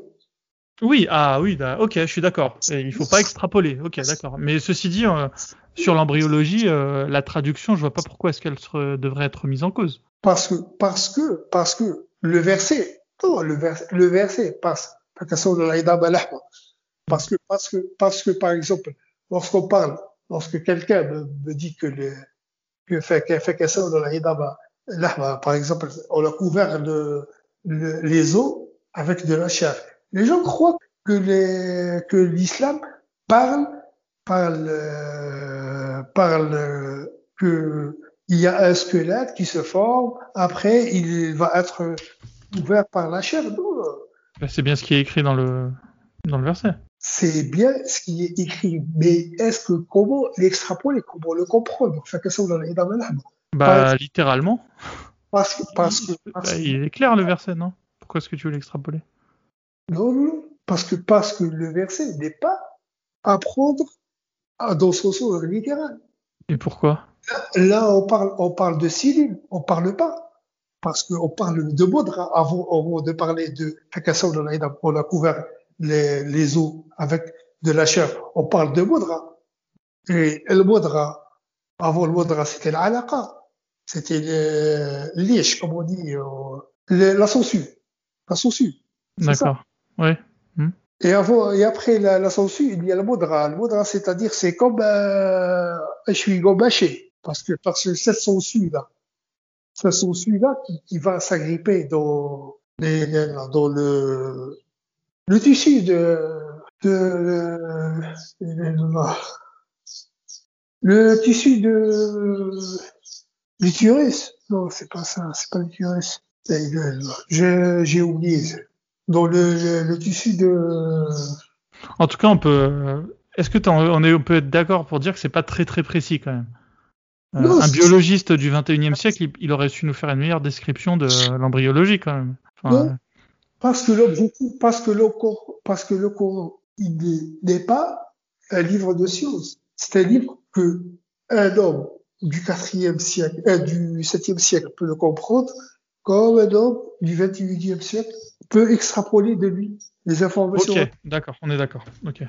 Ouais, mais moi, mon problème avec ça, Kadour, c'est que à partir du moment où on peut extrapoler, du coup, on peut on peut, on peut comprendre une chose qui est juste à partir de, de quelque chose de très approximatif, tu vois. Donc dans ce cas-là, c'est sûr que ça nous avance pas vraiment sur, euh, sur euh, le fait qu'il y aurait de la, euh, un, miracle euh, dans le Coran, tu vois. On pourrait dire éventuellement que le Coran parle de science, mais c'est tout, quoi, hein, sans vraiment avoir d'opinion là-dessus, quoi. Il n'y a aucun miracle là-dedans, puisque à partir du moment où j'ai besoin d'extrapoler, c'est-à-dire que j'ai besoin de faire l'effort de connaissances que du coup qu'on a déjà acquises aujourd'hui, et dans, dans ce cas-là, le Coran, au mieux ne sert pas à grand chose. Je veux pas dire que c'est faux, tu vois, mais voilà, quoi. À la limite, ce que je veux te, voilà, pour conclure, euh, autant ouvrir un livre euh, de biologie, euh, j'en apprendrai beaucoup mieux que qu'en lisant les choses un peu pas très précises, on va dire, que je trouve dans le Coran. Mais le n'a jamais clamé être il n'a jamais, jamais prétendu à un livre de science. Oui, mais les musulmans disent qu'il y a des miracles scientifiques. Et du coup, franchement, ça annule. Il n'y a, a, aucun miracle, en fait. Moi, je suis. On pourrait dire que le Coran parle de science, à la limite. Et encore, hein, c'est franchement, on parle vaguement, voilà, pour des gens du 7e siècle. Exactement. Parle, parle de choses que des gens du 7e siècle n'auraient jamais pu connaître. Ouais, enfin, franchement, il... bah, ouais, vu, vu, le, vu les informations, ils auraient, ils auraient quand même pu ouvrir un livre d'Aristote, euh, et je pense qu'ils, ou de Galien, et ils en auraient appris autant, hein. Euh, même plus d'ailleurs. Non, jamais, jamais, parce que, parce que par exemple, cette description de l'embryologie qu'il y a dans le Coran, c'est un copier-coller de ce qu'il y a dans Galien. Galien, il a fait exactement la même chose. Galien, disait que l'embryon, que le spermatozoïde. Oui, j'ai bien compris. Il y avait un petit détail euh, qui change, mais c'est tout quoi. Et franchement, il t'en faut pas beaucoup pour euh, t'extasier dans le Coran dans ce cas-là. Le Coran dit, mais l'autre fois, l'autre fois, c'est quoi? C'est un mélange entre le résidu de la femme et le résidu de l'homme. Ah là, franchement, dans le Coran, est-ce que le Coran parle d'ovule, par exemple? Justement, parle d'ovule dans, ce verset-là. Mais d'autres fatil c'est-à-dire une partie de l'homme, une partie de la femme. Mais d'autres fatil c'est-à-dire que c'est un mélange de l'homme, de l'eau de l'homme et de l'eau de la femme. C'est ce que dit le Coran. Et c'est avec quoi il a contredit tous, euh, Apocrate, là. Hippocrate. oui. Parce que en arabe, c'est différent. Hippocrate, il a contredit Hippocrate, qui croyait que le, les menstruations, lorsque les menstruations s'arrêtent, c'est c'est ainsi euh, que l'embryon se nourrit de l'autre. Et Galien qui croyait qu'il y avait un mini-embryon dans le, dans le spermatozoïde. Mm. Mais, ben, le Coran est venu, lorsqu'on parle de l'embryologie, le Coran a vraiment, a vraiment été à éviter les erreurs de ses prédécesseurs. Et on parle de gens qui ont vécu en Arabie Saoudite, dans le désert, dans la péninsule arabe. ils n'étaient pas, isolés, hein, t'inquiète pas pour eux. Ils des caravanes, ils pouvaient se déplacer, ils pouvaient faire des rencontres, ils pouvaient aller lire les livres de Galien d'ailleurs voilà, il n'était pas perdu dans son désert, euh, le prophète. Hein. Donc, donc, pour Médine, c'était quand même une grande ville, non? Sûrement. Donc, pour vous, donc, le prophète, non, je, je parle de, de cet aspect parce que, parce que lorsqu'on parle de, de, d'épreuves sur la prophétie de, de cet homme qui est né, voilà. Il n'y a pas uniquement que le Coran, que, que cet aspect-là. On va que l'embryologie. On voit pas, c'est pas l'embryologie, c'est pas. Il y a plusieurs facteurs qui se sont cumulés pour que des gens croient que cet homme-là est un prophète de Dieu. Ça vient pas du néant, ça. De toute façon, pour clôturer sur l'embryologie, euh, parce que sinon on va pas avancer, tu m'excuses. Euh, c'est Sourate 23, euh, verset 12, 13, 12, 13, 14. pour pour les auditeurs qui peuvent qui veulent voir et, et se faire leur idée, c'est Sourate 23, verset 12, 13, 14. Euh, mais tu sais que Kadour, tu m'as pas terminé euh, ta. Justement avec l'épistémologie. Ah voilà, merci. Euh, c'est bon. Je vois que tu perds pas ton, tu perds pas le fil. Oui, parce que du coup, on avait fait cette petite aparté sur. Je, m'excuse parce que. Non, non, y a pas de souci. Bah tu vois, je suis là pour.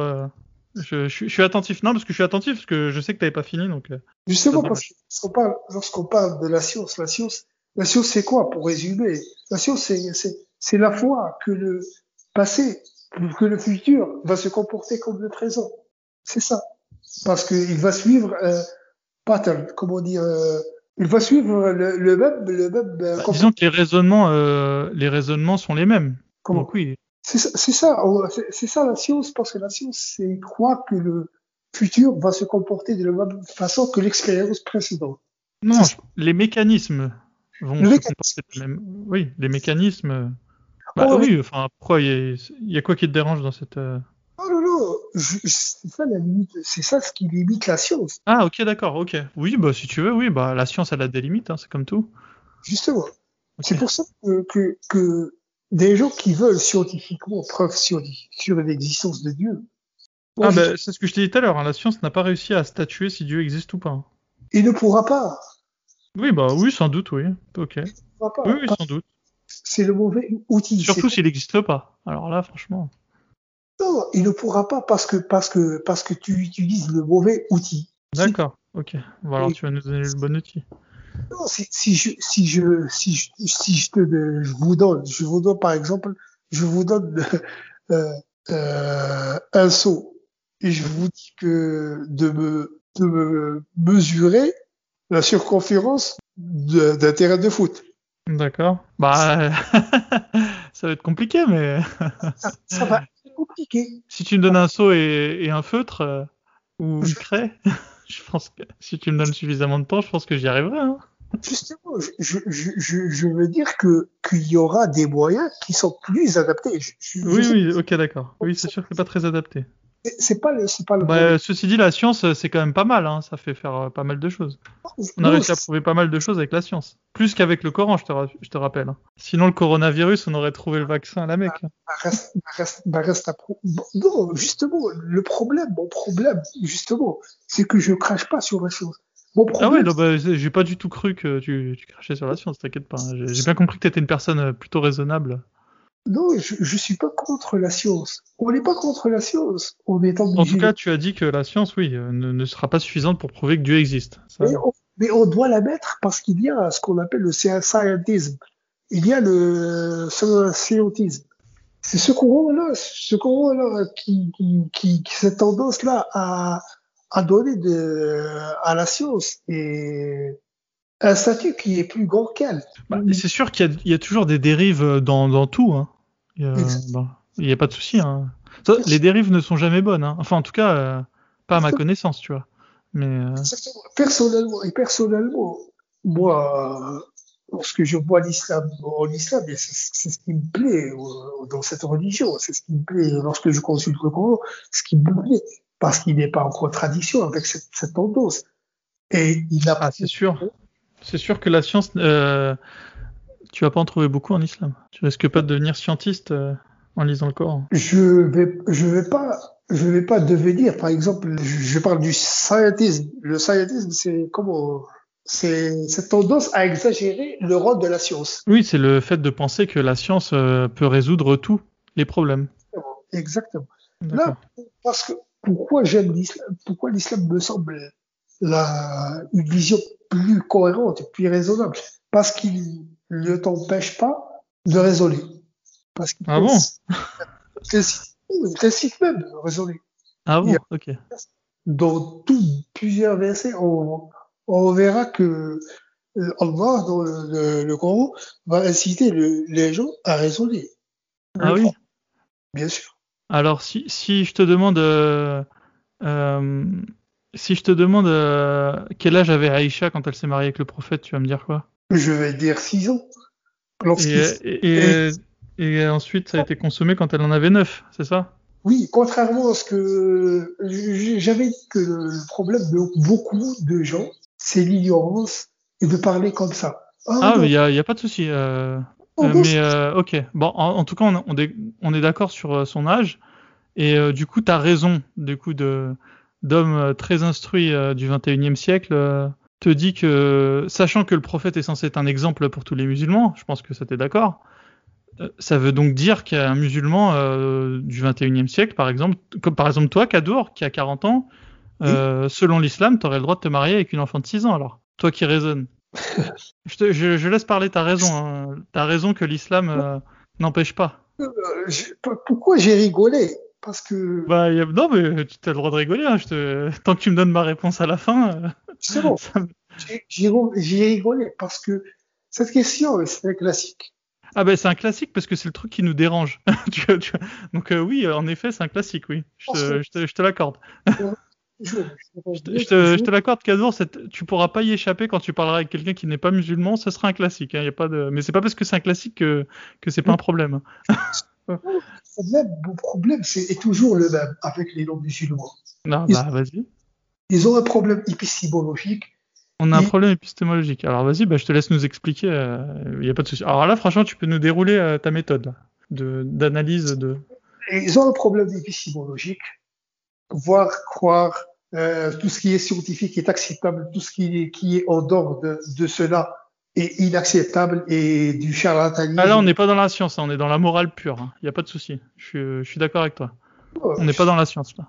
Mon premier, mon premier, mon premier euh, obstacle ou objection sur euh, sur le avant de d'aller à l'argumentaire hein, parce que ah, prends ton temps, il n'y a, pas de problème. Au contraire, au contraire, ça veut dire que tu j'ai envie de comprendre ton mécanisme de raisonnement. Parce que parce que parce que je vais attaquer parce que je vais attaquer attaquer les trois parties je vais attaquer les non-musulmans et ceux qui disent que Aïcha avait plus, euh, avait des 19 vols. Ça, c'est les musulmans qui le disent. Hein. Oui, justement. Les non-musulmans, eux, ils ont lu le texte, ils ont lu les hadiths sahih de Bukhari et Muslim, où c'est écrit qu'elle a 6 ans et, et qu'elle s'est mariée, enfin, qu'elle a été consommée à 9. Et toi, tu me confirmes ça, donc pense que donc, du coup, t'es es, d'accord en tout cas avec, avec euh, l'âge. Parce que je connais la méthodologie de Bukhari, je connais ce que c'est que ça. Il n'y a pas que Bukhari, hein. il y a Bukhari, il y a Muslim, et c'était pas, pas des frères jumeaux, hein. ils n'ont pas écrit ça ensemble. Hein, donc, euh... Non, non, non, il y a Bukhari, je connais le Bukhari, je connais ce que c'est Sahih Bukhari, contrairement à beaucoup de non-musulmans et de musulmans. vas-y, vas-y. Bukhari. Non, je, je, je vais pas, je vais pas, sais pas, c'est pas pour, pour me. Ah non, non, mais tu, il n'y a pas de souci, t'inquiète, on te. Il n'y a pas de problème. On ne te juge pas. Avec ces gens-là qui essayent. Le problème, le problème, c'est que ce hadith a été raconté par Isha al-Bab. Oui, bah, c'est quand même une bonne source, non? Oui. Sahih al-Bukhari, Sahih al-Bukhari. Non, je, je, vais attaquer, je vais attaquer les musulmans qui partent, qui nous disent, qui nous saoulent avec l'histoire de 10 ans de différence entre. Non, non, mais forcément, on va vous saouler, hein, parce que c'est très grave selon, attention, c'est grave, attention, je, je, vais te dire de quel point de vue je parle. Hein. Euh, pour toute personne qui considère que se marier avec une, une, une enfant euh, mineure, enfin de prépubère, euh, c'est une chose grave, euh, c'est grave. Après, les gens qui sont pour se marier avec des enfants de 6 ans, forcément, c'est pas grave. Hein. Tu vois, tu vois c'est pour ça que je te dis, là, cadeau, il n'y a pas de souci. Là, on est dans de la morale. Hein. mais la morale, en tout cas, des occidentaux non musulmans, euh, c'est que c'est choquant qu'un homme de 53 ans se marie avec une fille de 6 ans. Euh, voilà. Et, là, je pense parler au nom de tous les. Là, je pense faire une généralité, tu vois. Donc, euh, voilà. Juste le temps, juste le temps de d'organiser mes, mes idées. Non, vas-y. Bah, bah, parce, que, parce que parce que ce ce sujet m'énerve tant. Non, faut pas t'énerver, Kadour. C'est c'est attends. Regarde, Kadour. Je vais je vais là, on va pas parler du prophète, on va parler de toi.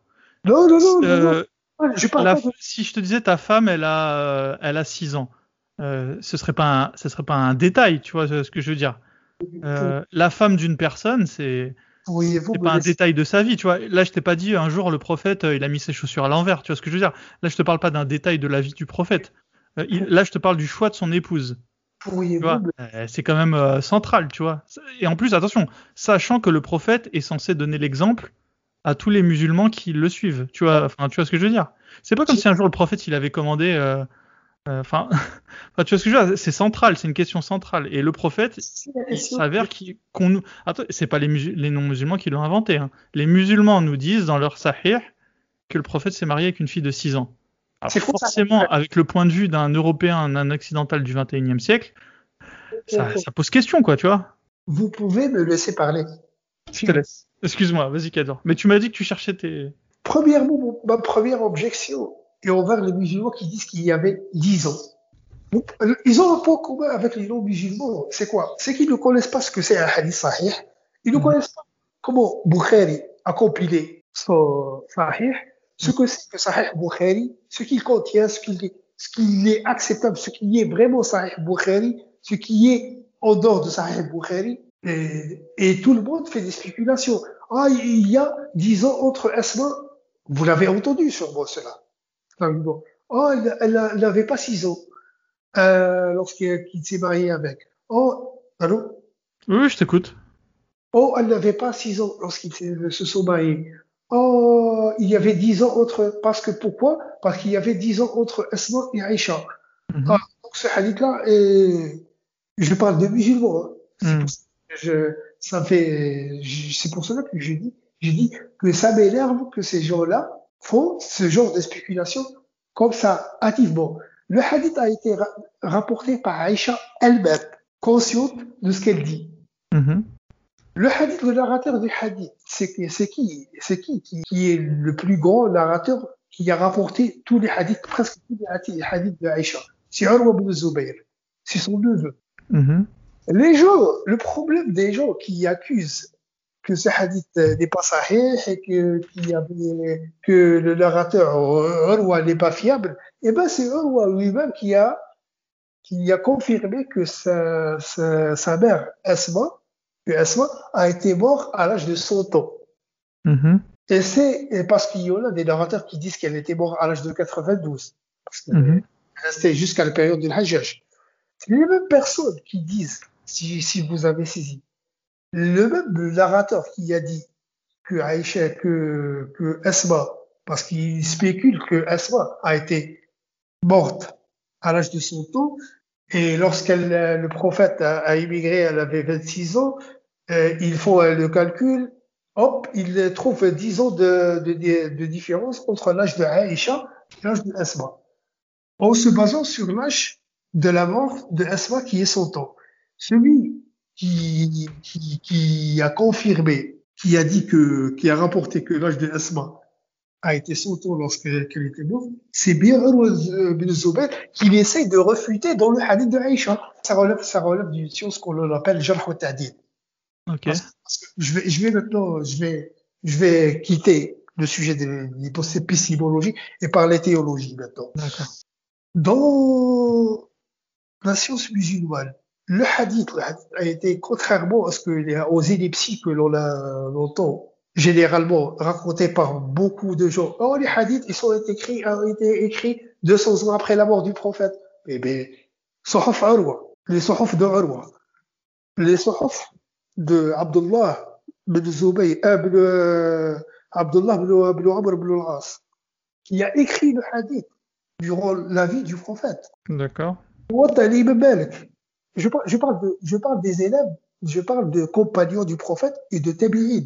Je parle de qui a été écrit. Donc tu nous dis qu'il y a eu des hadiths qui avaient été écrits du, du temps du prophète. Parce, parce, Ok. que, parce que lorsque, parce que lorsque Ibn Bukhari, il n'est pas venu du néo, du néo, il n'a pas trouvé ça du néo, il n'est pas venu chercher les hadiths comme ça. Il avait un- tout un héritage. Celui qui, qui a, qui a commencé à, à départager les hadiths, à les classer selon, selon des, des tomes et des, des thèmes, c'était Ibn Shihab al-Zuhri. C'était Mhm. 80-90. Ibn Shihab al-Zuhri, c'est l'élève de Ibn Malik. Hein, C'est le, le professeur de Ibn Malik. C'est toute une su- su- succession. Et, et Ibn Shihab al-Zuhri, il a étudié chez qui? Chez Ibn Abbas. Chez Mohammed ibn Sirin. Chez Mohammed ibn Sirin, qui est lui, l'élève de Ibn Abbas, qui est un compagnon. Il n'est pas uniquement le compagnon, c'est, c'est le scribe de la nation. C'est Tarjuma al-Qur'an. C'est toute une succession. Lorsque tu me dis que les hadiths ont été écrits 200 ans, et c'est pas, c'est, ce qui fait rire, c'est des, des gens, soi-disant, entre guillemets, des experts, qui me disent que, ah, les hadiths ont été écrits 200 ans après la mort du prophète. Et même si, même si je, si je me résigne, même si je, si j'ignore tout ce, ça, tout le Mhm. patrimoine, et même si j'ignore le Muwatta de Ibn Malik, même si j'ignore le Sahaf de Shafi'i, qui est l'élève de, et j'ignore le, le de Imam Ahmed, qui, qui est l'une des sources des professeurs de Bukhari, Imam Ahmed, Imam Ahmed bin Hanbal, Ali ibn al-Madini, Yahya ibn Ma'in, Ibn Muflah, c'était les Abu Hatim al-Razi, c'était les profs de Bukhari. Et, donc Bukhari n'est pas venu faire quelque chose du ou c'est un pionnier. Non, il a juste compilé, il a juste repris le travail de ses maîtres. Mhm. Donc, donc, et même, même, même, même si, même si je vais à l'extrême, je vais négliger tout, cette, tout cet héritage, tout cet héritage avec son islam. Sahih Bukhari, Bukhari. Vous savez qu'il y a des choses, des hadiths qu'on le nomme Toulatiyat al-Bukhari. Non, je sais pas. Une tierce de Bukhari, c'est-à-dire entre le prophète et Bukhari, il y a trois personnes. Maintenant, si on calcule, maintenant, je, je vais aller à l'extrême et, et, prendre, et prendre pour acquis que les hadiths ont été écrits, à, eh ben, à considérer que la transmission manuscrite ne pose pas de problème, ce qui a été catastrophique pour la Bible, pour la préservation de la Bible. Ok, si tu le dis, vas-y. C'est pas, c'est pas moi qui le dis. Oui, oui, non, mais j'ai pas de souci. Moi aussi, je pense pas que la Bible. euh, Mais bon, bref. C'est un autre sujet. Je parle de Bart Ehrman, je parle de, de, de, de théologiens confirmés, des experts dans l'Ancien Testament. Ils Oui, j'ai- j'ai pas de souci avec toi. Je pense que la Bible, c'est un, récit qui a été écrit au, au fil des siècles et euh, voilà, et au fil des, tragédies qui ont touché le peuple euh, juif. Mais euh, j'ai pas de souci. Je, me- je, je ne pense pas que la Bible soit ait été écrite euh, du temps de Moïse, si tu veux. Voilà. non, non, Voilà. non, le texte, Je pense que ça a été écrit au fur et à mesure Le texte- au fur et à mesure. Mais, euh, le texte maçonnique est dé- déjà un texte qui, qui date euh, de 1000 ans, 1200 ans euh, avant Jésus-Christ. Et appelle- Je m'excuse, il va rester. Je vais, je vais juste avoir un, un quart d'heure parce qu'après je dois aller chercher mon fils. On continuera la semaine prochaine. Donc Oui. sur- on Oui. essaie de terminer sur Aïcha et désolé hein, Khadoura, mais Je- oui, euh, après, oui, je, dois, suis je dois- je dois sortir. désolé. désolé, je parle beaucoup. Non non, il y a pas, a, a de souci. Sinon j'aurais eu tout le temps de t'écouter et- avec grand plaisir. C'est ju- c'est juste que C'est juste je- pour te dire, il nous reste 15 minutes. Donc je te, je te coupe plus, je te laisse. euh. c'est juste que je vais finir avec le, les tiers, le, le bon. Si, si, si, tout le si on comprend en considération, si, si je, je vais à l'extrême là, je vais appliquer ce que ces gens-là disent, parce que c'est pour cela que j'avais dit que ce sujet me rageait, parce qu'il, parce que c'est un cumul, parce qu'il y a beaucoup de gens qui en parlent, et beaucoup n'ont pas vraiment fait de recherche pour comprendre ce que c'est que le hadith, ce que c'est que Sahih Bukhari, ce que c'est que, que la mé- mé- méthodologie du istat chez les musulmans. Peut-être que c'est mal expliqué aussi. Non, les Problème d'explication. Enfin là, là tu le fais, là tu, tu prends le temps de le faire, mais peut-être que ce, ce travail n'est pas fait aussi. les sources, les sources, les sources, alors, le problème, c'est que la majorité des sources sont arabophones. Le problème, c'est que les gens sont devenus trop fainéants pour, euh, pour avoir Attends, esprit. t'exagères. hein. S'il faut être arabophone pour euh, comprendre. Non, je, je, je- non, c'est pas ça. Je parle pas. Je parle des sources qui sont majoritairement Oui, arabophones. ok. Oui, il faudrait que les musulmans euh, prennent le temps de, de traduire, c'est ça que tu veux dire. Il y a beaucoup, même, il y a même beaucoup de manuscrits qui, qui ne sont pas imprimés. Ah bah ça, malheureusement. Il y en a même beaucoup de manuscrits. C'est un problème. Un Oui, il y a- problème il y, a beaucoup de, il y a beaucoup de quantité. oui. que du manque d'intérêt de cette génération par la religion. Mais ça, ça n'empêche pas ces gens-là de, de parler avec ignorance. C'est ça ça. C'est ça qui a donné une image négative sur l'islam parce que les, les musulmans ne reflètent pas l'enseignement de l'islam, en vérité. Bon, je, je reprends. Euh.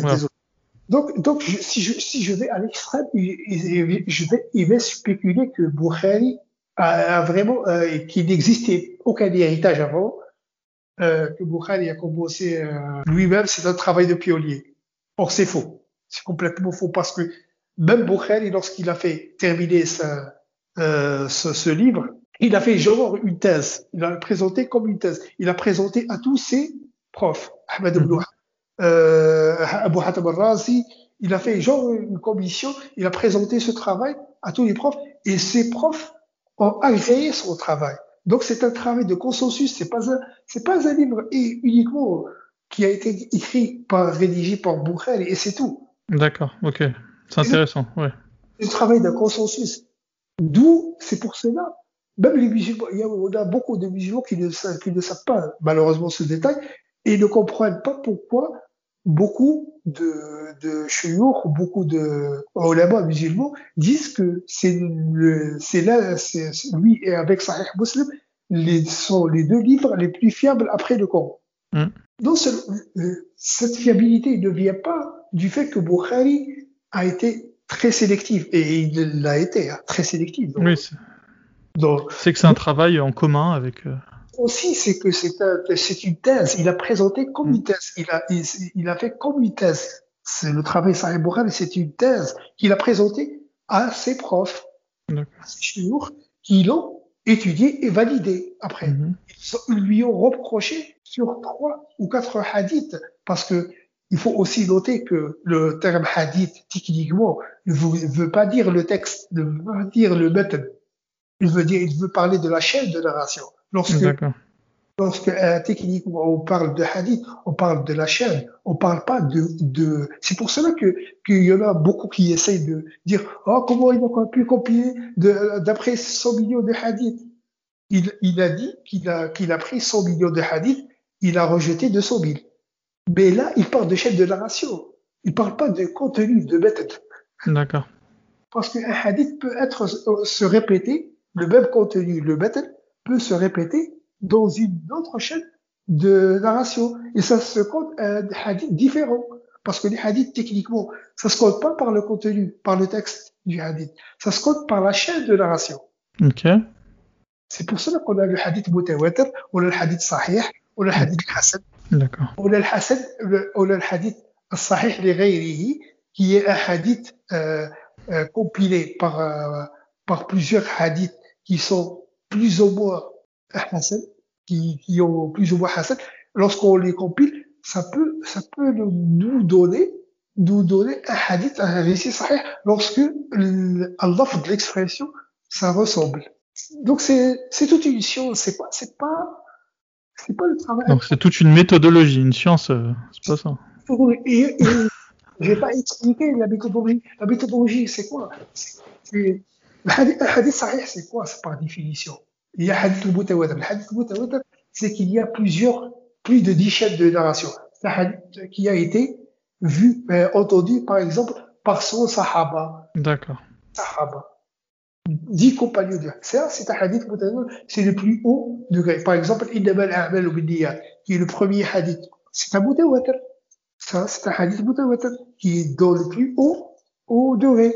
Par exemple, la méthodologie pour, pour, euh, pour savoir quel hadith est vrai et quel hadith est faux, la méthodologie dans, dans la science du, ha- du hadith, et c'est ça qui fait un gros problème. Parce que la sira, la sira, c'est des livres d'histoire. Elle ne prend pas en considération. C'est un travail de compilation et non travail de vérification.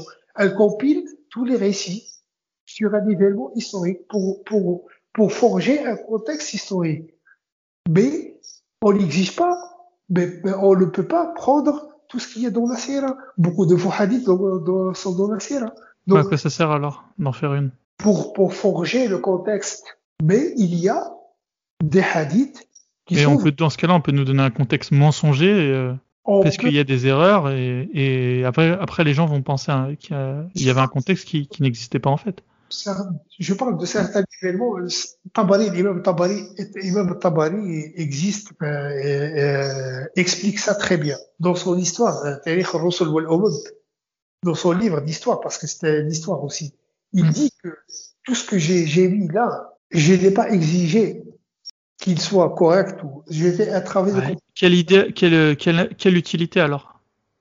C'est comme s'il nous avait dit, euh, bah, j'ai fait, écrit, mais bon, c'est vrai, mais c'est peut-être pas vrai. Hein. compil- non, j'ai Il y compris. avait pas intérêt à un, un tel texte alors. Dans ce cas-là, il aurait pu appeler ça euh, les contes des mille et une nuits, c'était pareil. C'est pas- ce je veux dire?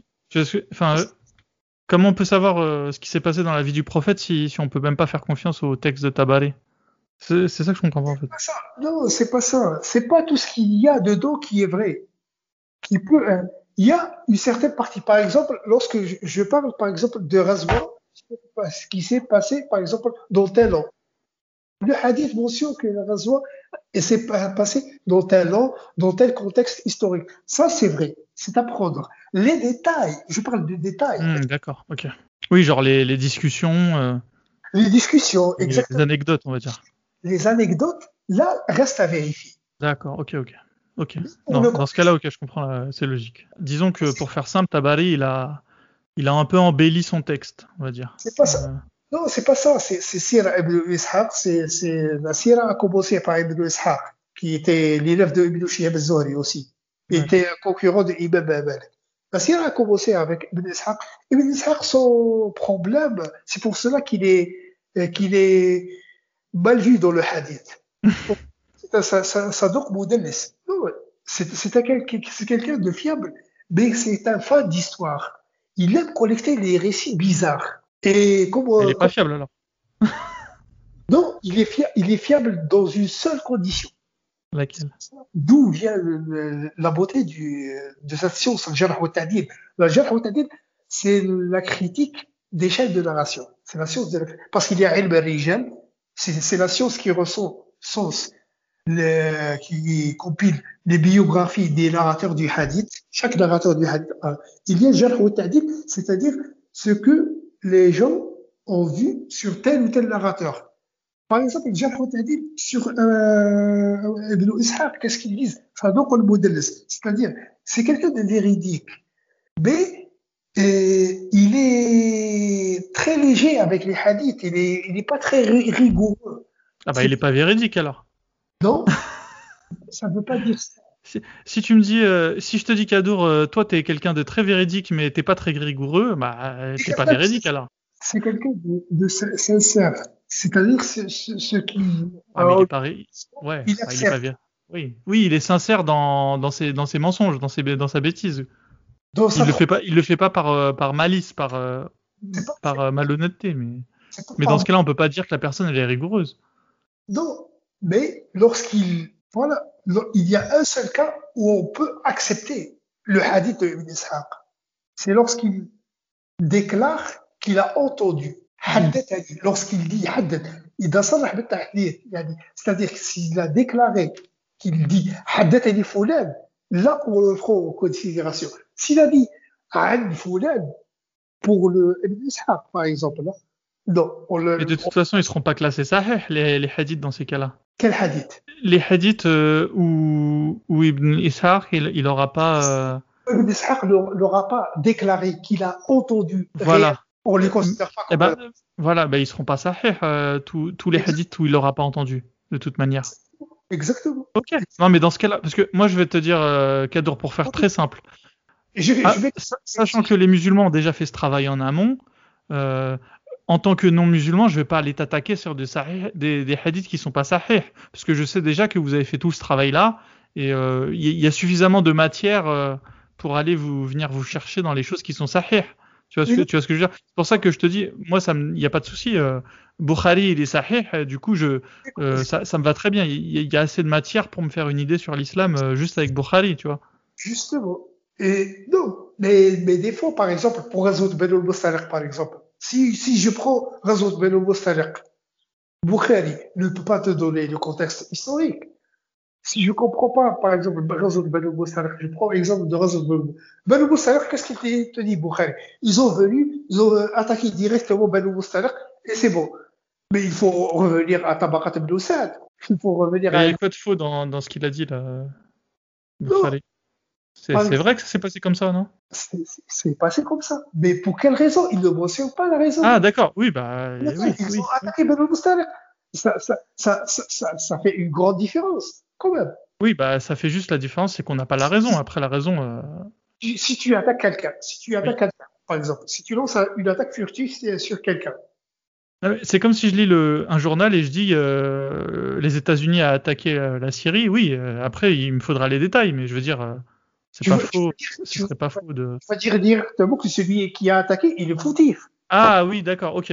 Sans connaître, sans connaître. Non, non, franchement non, t'es de mauvaise foi. Non, on va, on va essayer de quand même savoir le pourquoi. Non, on va pas. Il, il faut. Ce- certes, ceci dit, attention, hein, celui qui attaque, c'est quand même celui qui attaque. Hein. Euh, c'est celui qui attaque, c'est pas, c'est pas neutre, hein, tu vois. lorsqu'on parle, je parle de contexte de guerre, je parle pas de Oui. contexte. Ben oui, en contexte de guerre, celui qui attaque, c'est quand même lui. euh, c'est quand même théoriquement lui, euh, celui qui. A... Ça, on pourra pas lui enlever, tu vois. Il, il aura eu quand même ce tort, tu vois. Non, je parle de contexte de guerre, c'est-à-dire Oui, que j'ai compris. Et même en contexte de guerre, il n'y a pas, y a pas d'excuse. Je veux dire, euh, quand tu es le, le pays qui attaque un autre pays, après, on pourra toujours trouver des justifications, tu vois. Mais les justifications, attention, parce qu'on sait très bien que, en fonction des, à mon avis, les Banu Mustalair, ils avaient des raisons, puis à mon avis, les troupes des musulmans, ils en avaient d'autres, tu vois. Euh, quelle- quelle est la raison de Banu Mustalik bah, je sais pas, dis-moi. Et c'est pourquoi vous avez, mais vous, vous avez spéculé. Vous avez dit que c'est que celui qui attaque le premier. Et... Non, bah, non moi, moi, ce que je te dis, c'est que chacun des camps aura des, aura des bonnes raisons de dire que c'est l'autre, c'est de la faute de l'autre camp. Maintenant, toi, je sais très bien que tu es musulman, donc tu vas me dire que c'était, c'était de la faute des Banu Mustalair, tu vois. Par ah définition, toi, je sais très bien que tu les défends, donc euh, tu vas pas quand même te. Tu vois ce que je veux dire? À partir du moment où toi, je sais très bien, je, je suis en train de te parler à toi qui est musulman, ça veut dire que tu considères que tout ce qu'a fait le prophète c'était parfait. Euh, dans ce cas-là, je me doute bien que sur une décision de, de, de, lancer une attaque contre un village, tu vas me trouver des raisons euh, qui vont dans ton sens. Tu vois ce que je veux dire euh, Je je suis pas naïf, tu vois. Je, je... Donc, mais oui. Après, si tu me poses la question, c'est quoi la raison des Banu Staler Oui, je je sais pas. Je dans sais ce, pas. Dans ce, dans ce cas, dans ce cas, comment déterminer? Si, si. Eh ben, comment déterminer? Tu veux que je te le dise? Bah, bah, se contenter de lire l'histoire euh, et, les, et les points de vue des deux, des deux camps et, et ne pas prendre euh, position. Comment? Mais malheureusement, pour ça, tu, tu peux pas être musulman pour le faire. Moi, vu que je suis pas musulman, je suis pas en train de te dire que c'est de la faute des musulmans, tu vois. Non, je suis en train de te dire, voilà, tel village a expliqué que c'était ça, et je crois que la raison c'était quoi? C'était que on avait insulté le prophète, c'est ça? Non. C'est quoi la raison? Je sais comment ça s'est terminé par contre. Hein. Je, sais je sais que par contre, les Banu Mustahir, les femmes ont été prises pour captifs de guerre. Mais... Après, ils, étaient libérés. Ils étaient libérés. Ouais, bah, à mon avis, elles ont été libérées. On n'a pas expliqué dans quel état elles ont été libérées. Hein, mais bon. Oui, ah, bah, mar mariage, euh, ouais, enfin mariage, moi j'appelle ça un viol, mais toi t'appelles ça un mariage si tu veux, tu vois. Vous connaissez, vous connaissez les, les lois sur les captifs de, de guerre? Vous Ah bah chez les musulmans, oui, je les connais, oui. Si, euh, Citez-moi, citez-moi. Ah bah, si t'es musulman et que t'attaques euh, un village qui a, qui a, qui a combattu l'islam, euh, voilà, selon ta propre définition en tout cas, euh, t'as le droit de prendre les femmes en captif de guerre et, et du coup, as, du coup tu, tu, as le droit de te marier entre guillemets, enfin, non, je vais pas mettre de guillemets, tu as le droit de te marier selon en tout cas les termes des musulmans et, euh, et de, du coup de, de pouvoir euh, consommer euh, ta femme comme bon te semblera.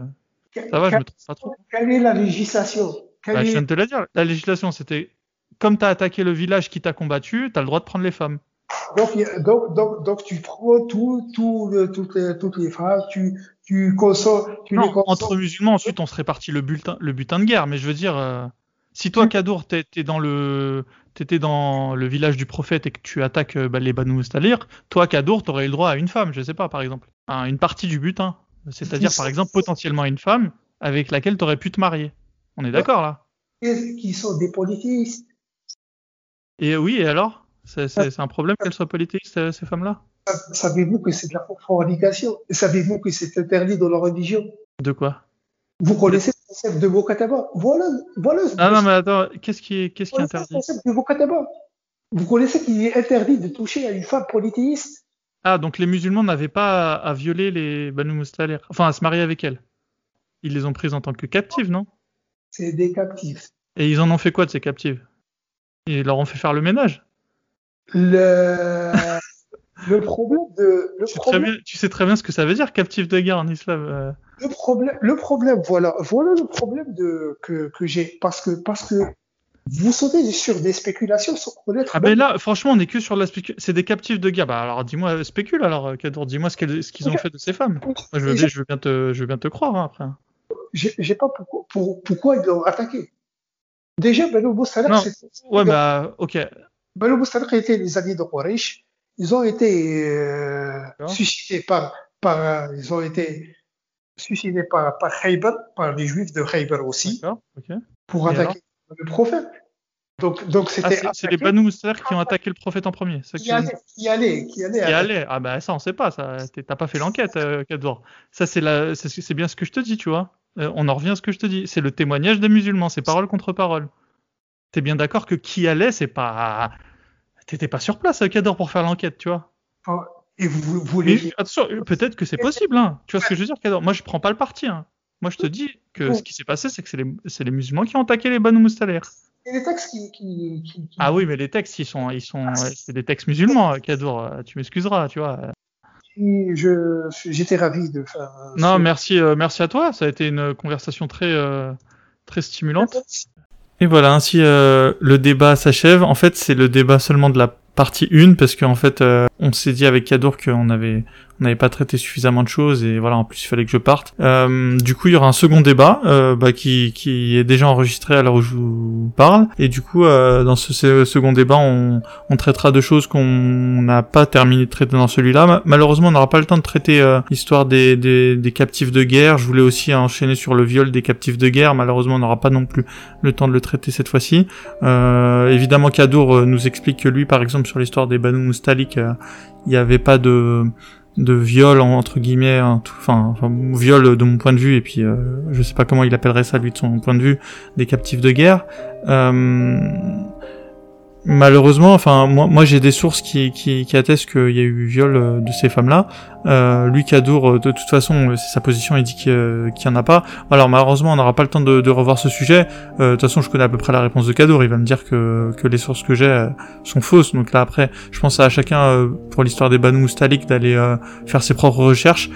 dans le prochain débat, on parlera, sachant quand même que on retiendra avec cette affaire que les musulmans ont attaqué les Banu Mustalik en prévention d'une probable attaque euh, parce qu'ils étaient euh, alliés avec Kaïbar et, vous voyez un peu donc finalement c'est plus tant ce discours des musulmans qui font le djihad défensif. Là on était plutôt dans un cas de djihad préventif. Et ça c'est pas totalement la même chose. Ensuite bah il faudra quand même que Kadour me convainque euh, que Dieu existe, donc euh, il le fera dans le prochain débat. Et puis euh, Aïcha, ça a été entrouvert euh, dans ce débat-là, donc ça sera ça sera complété dans le débat suivant. voilà, ça a été assez long. voilà, merci d'être allé jusqu'au bout. Et dans quelques jours, vous aurez le, la suite du débat. Voilà, merci de m'avoir écouté. Et je pense que on peut on peut dire qu'aujourd'hui ce jour est gravé d'une pierre blanche. C'est un des premiers débats euh, entre un apostat et un musulman qui est enregistré, qui est diffusé sur les ondes. Enfin, en tout cas, je parle d'un débat de cette longueur. Euh, euh, avec ce contenu. Je parle pas de, de petites punchlines, euh, voilà. Et les débats, même sur YouTube, moi pourtant j'en suis friand. Il y en a pas énormément hein, des débats. Euh, voilà, parfois c'est des débats interreligieux, mais bon, là, voilà, chrétien contre musulman, on sait très bien à peu près ce que ça donne. Mais apostat contre salafiste, ça c'était quand même, on a bien fait le grand écart. Hein. et pourtant, je, comme vous pouvez le constater, ça s'est plutôt bien passé ce qui est un, ce qui est assez encourageant. Voilà, euh, Kadour quelque part, il, il, fait partie de la grande tradition euh, française du débat maintenant. Aujourd'hui, euh, lui qui est algérien, mais bon, l'Algérie était française, hein, peut-être qu'on a laissé quelques petites choses positives là-bas. Voilà, euh, bah je vous dis à très bientôt et pour le second débat. Merci, au revoir.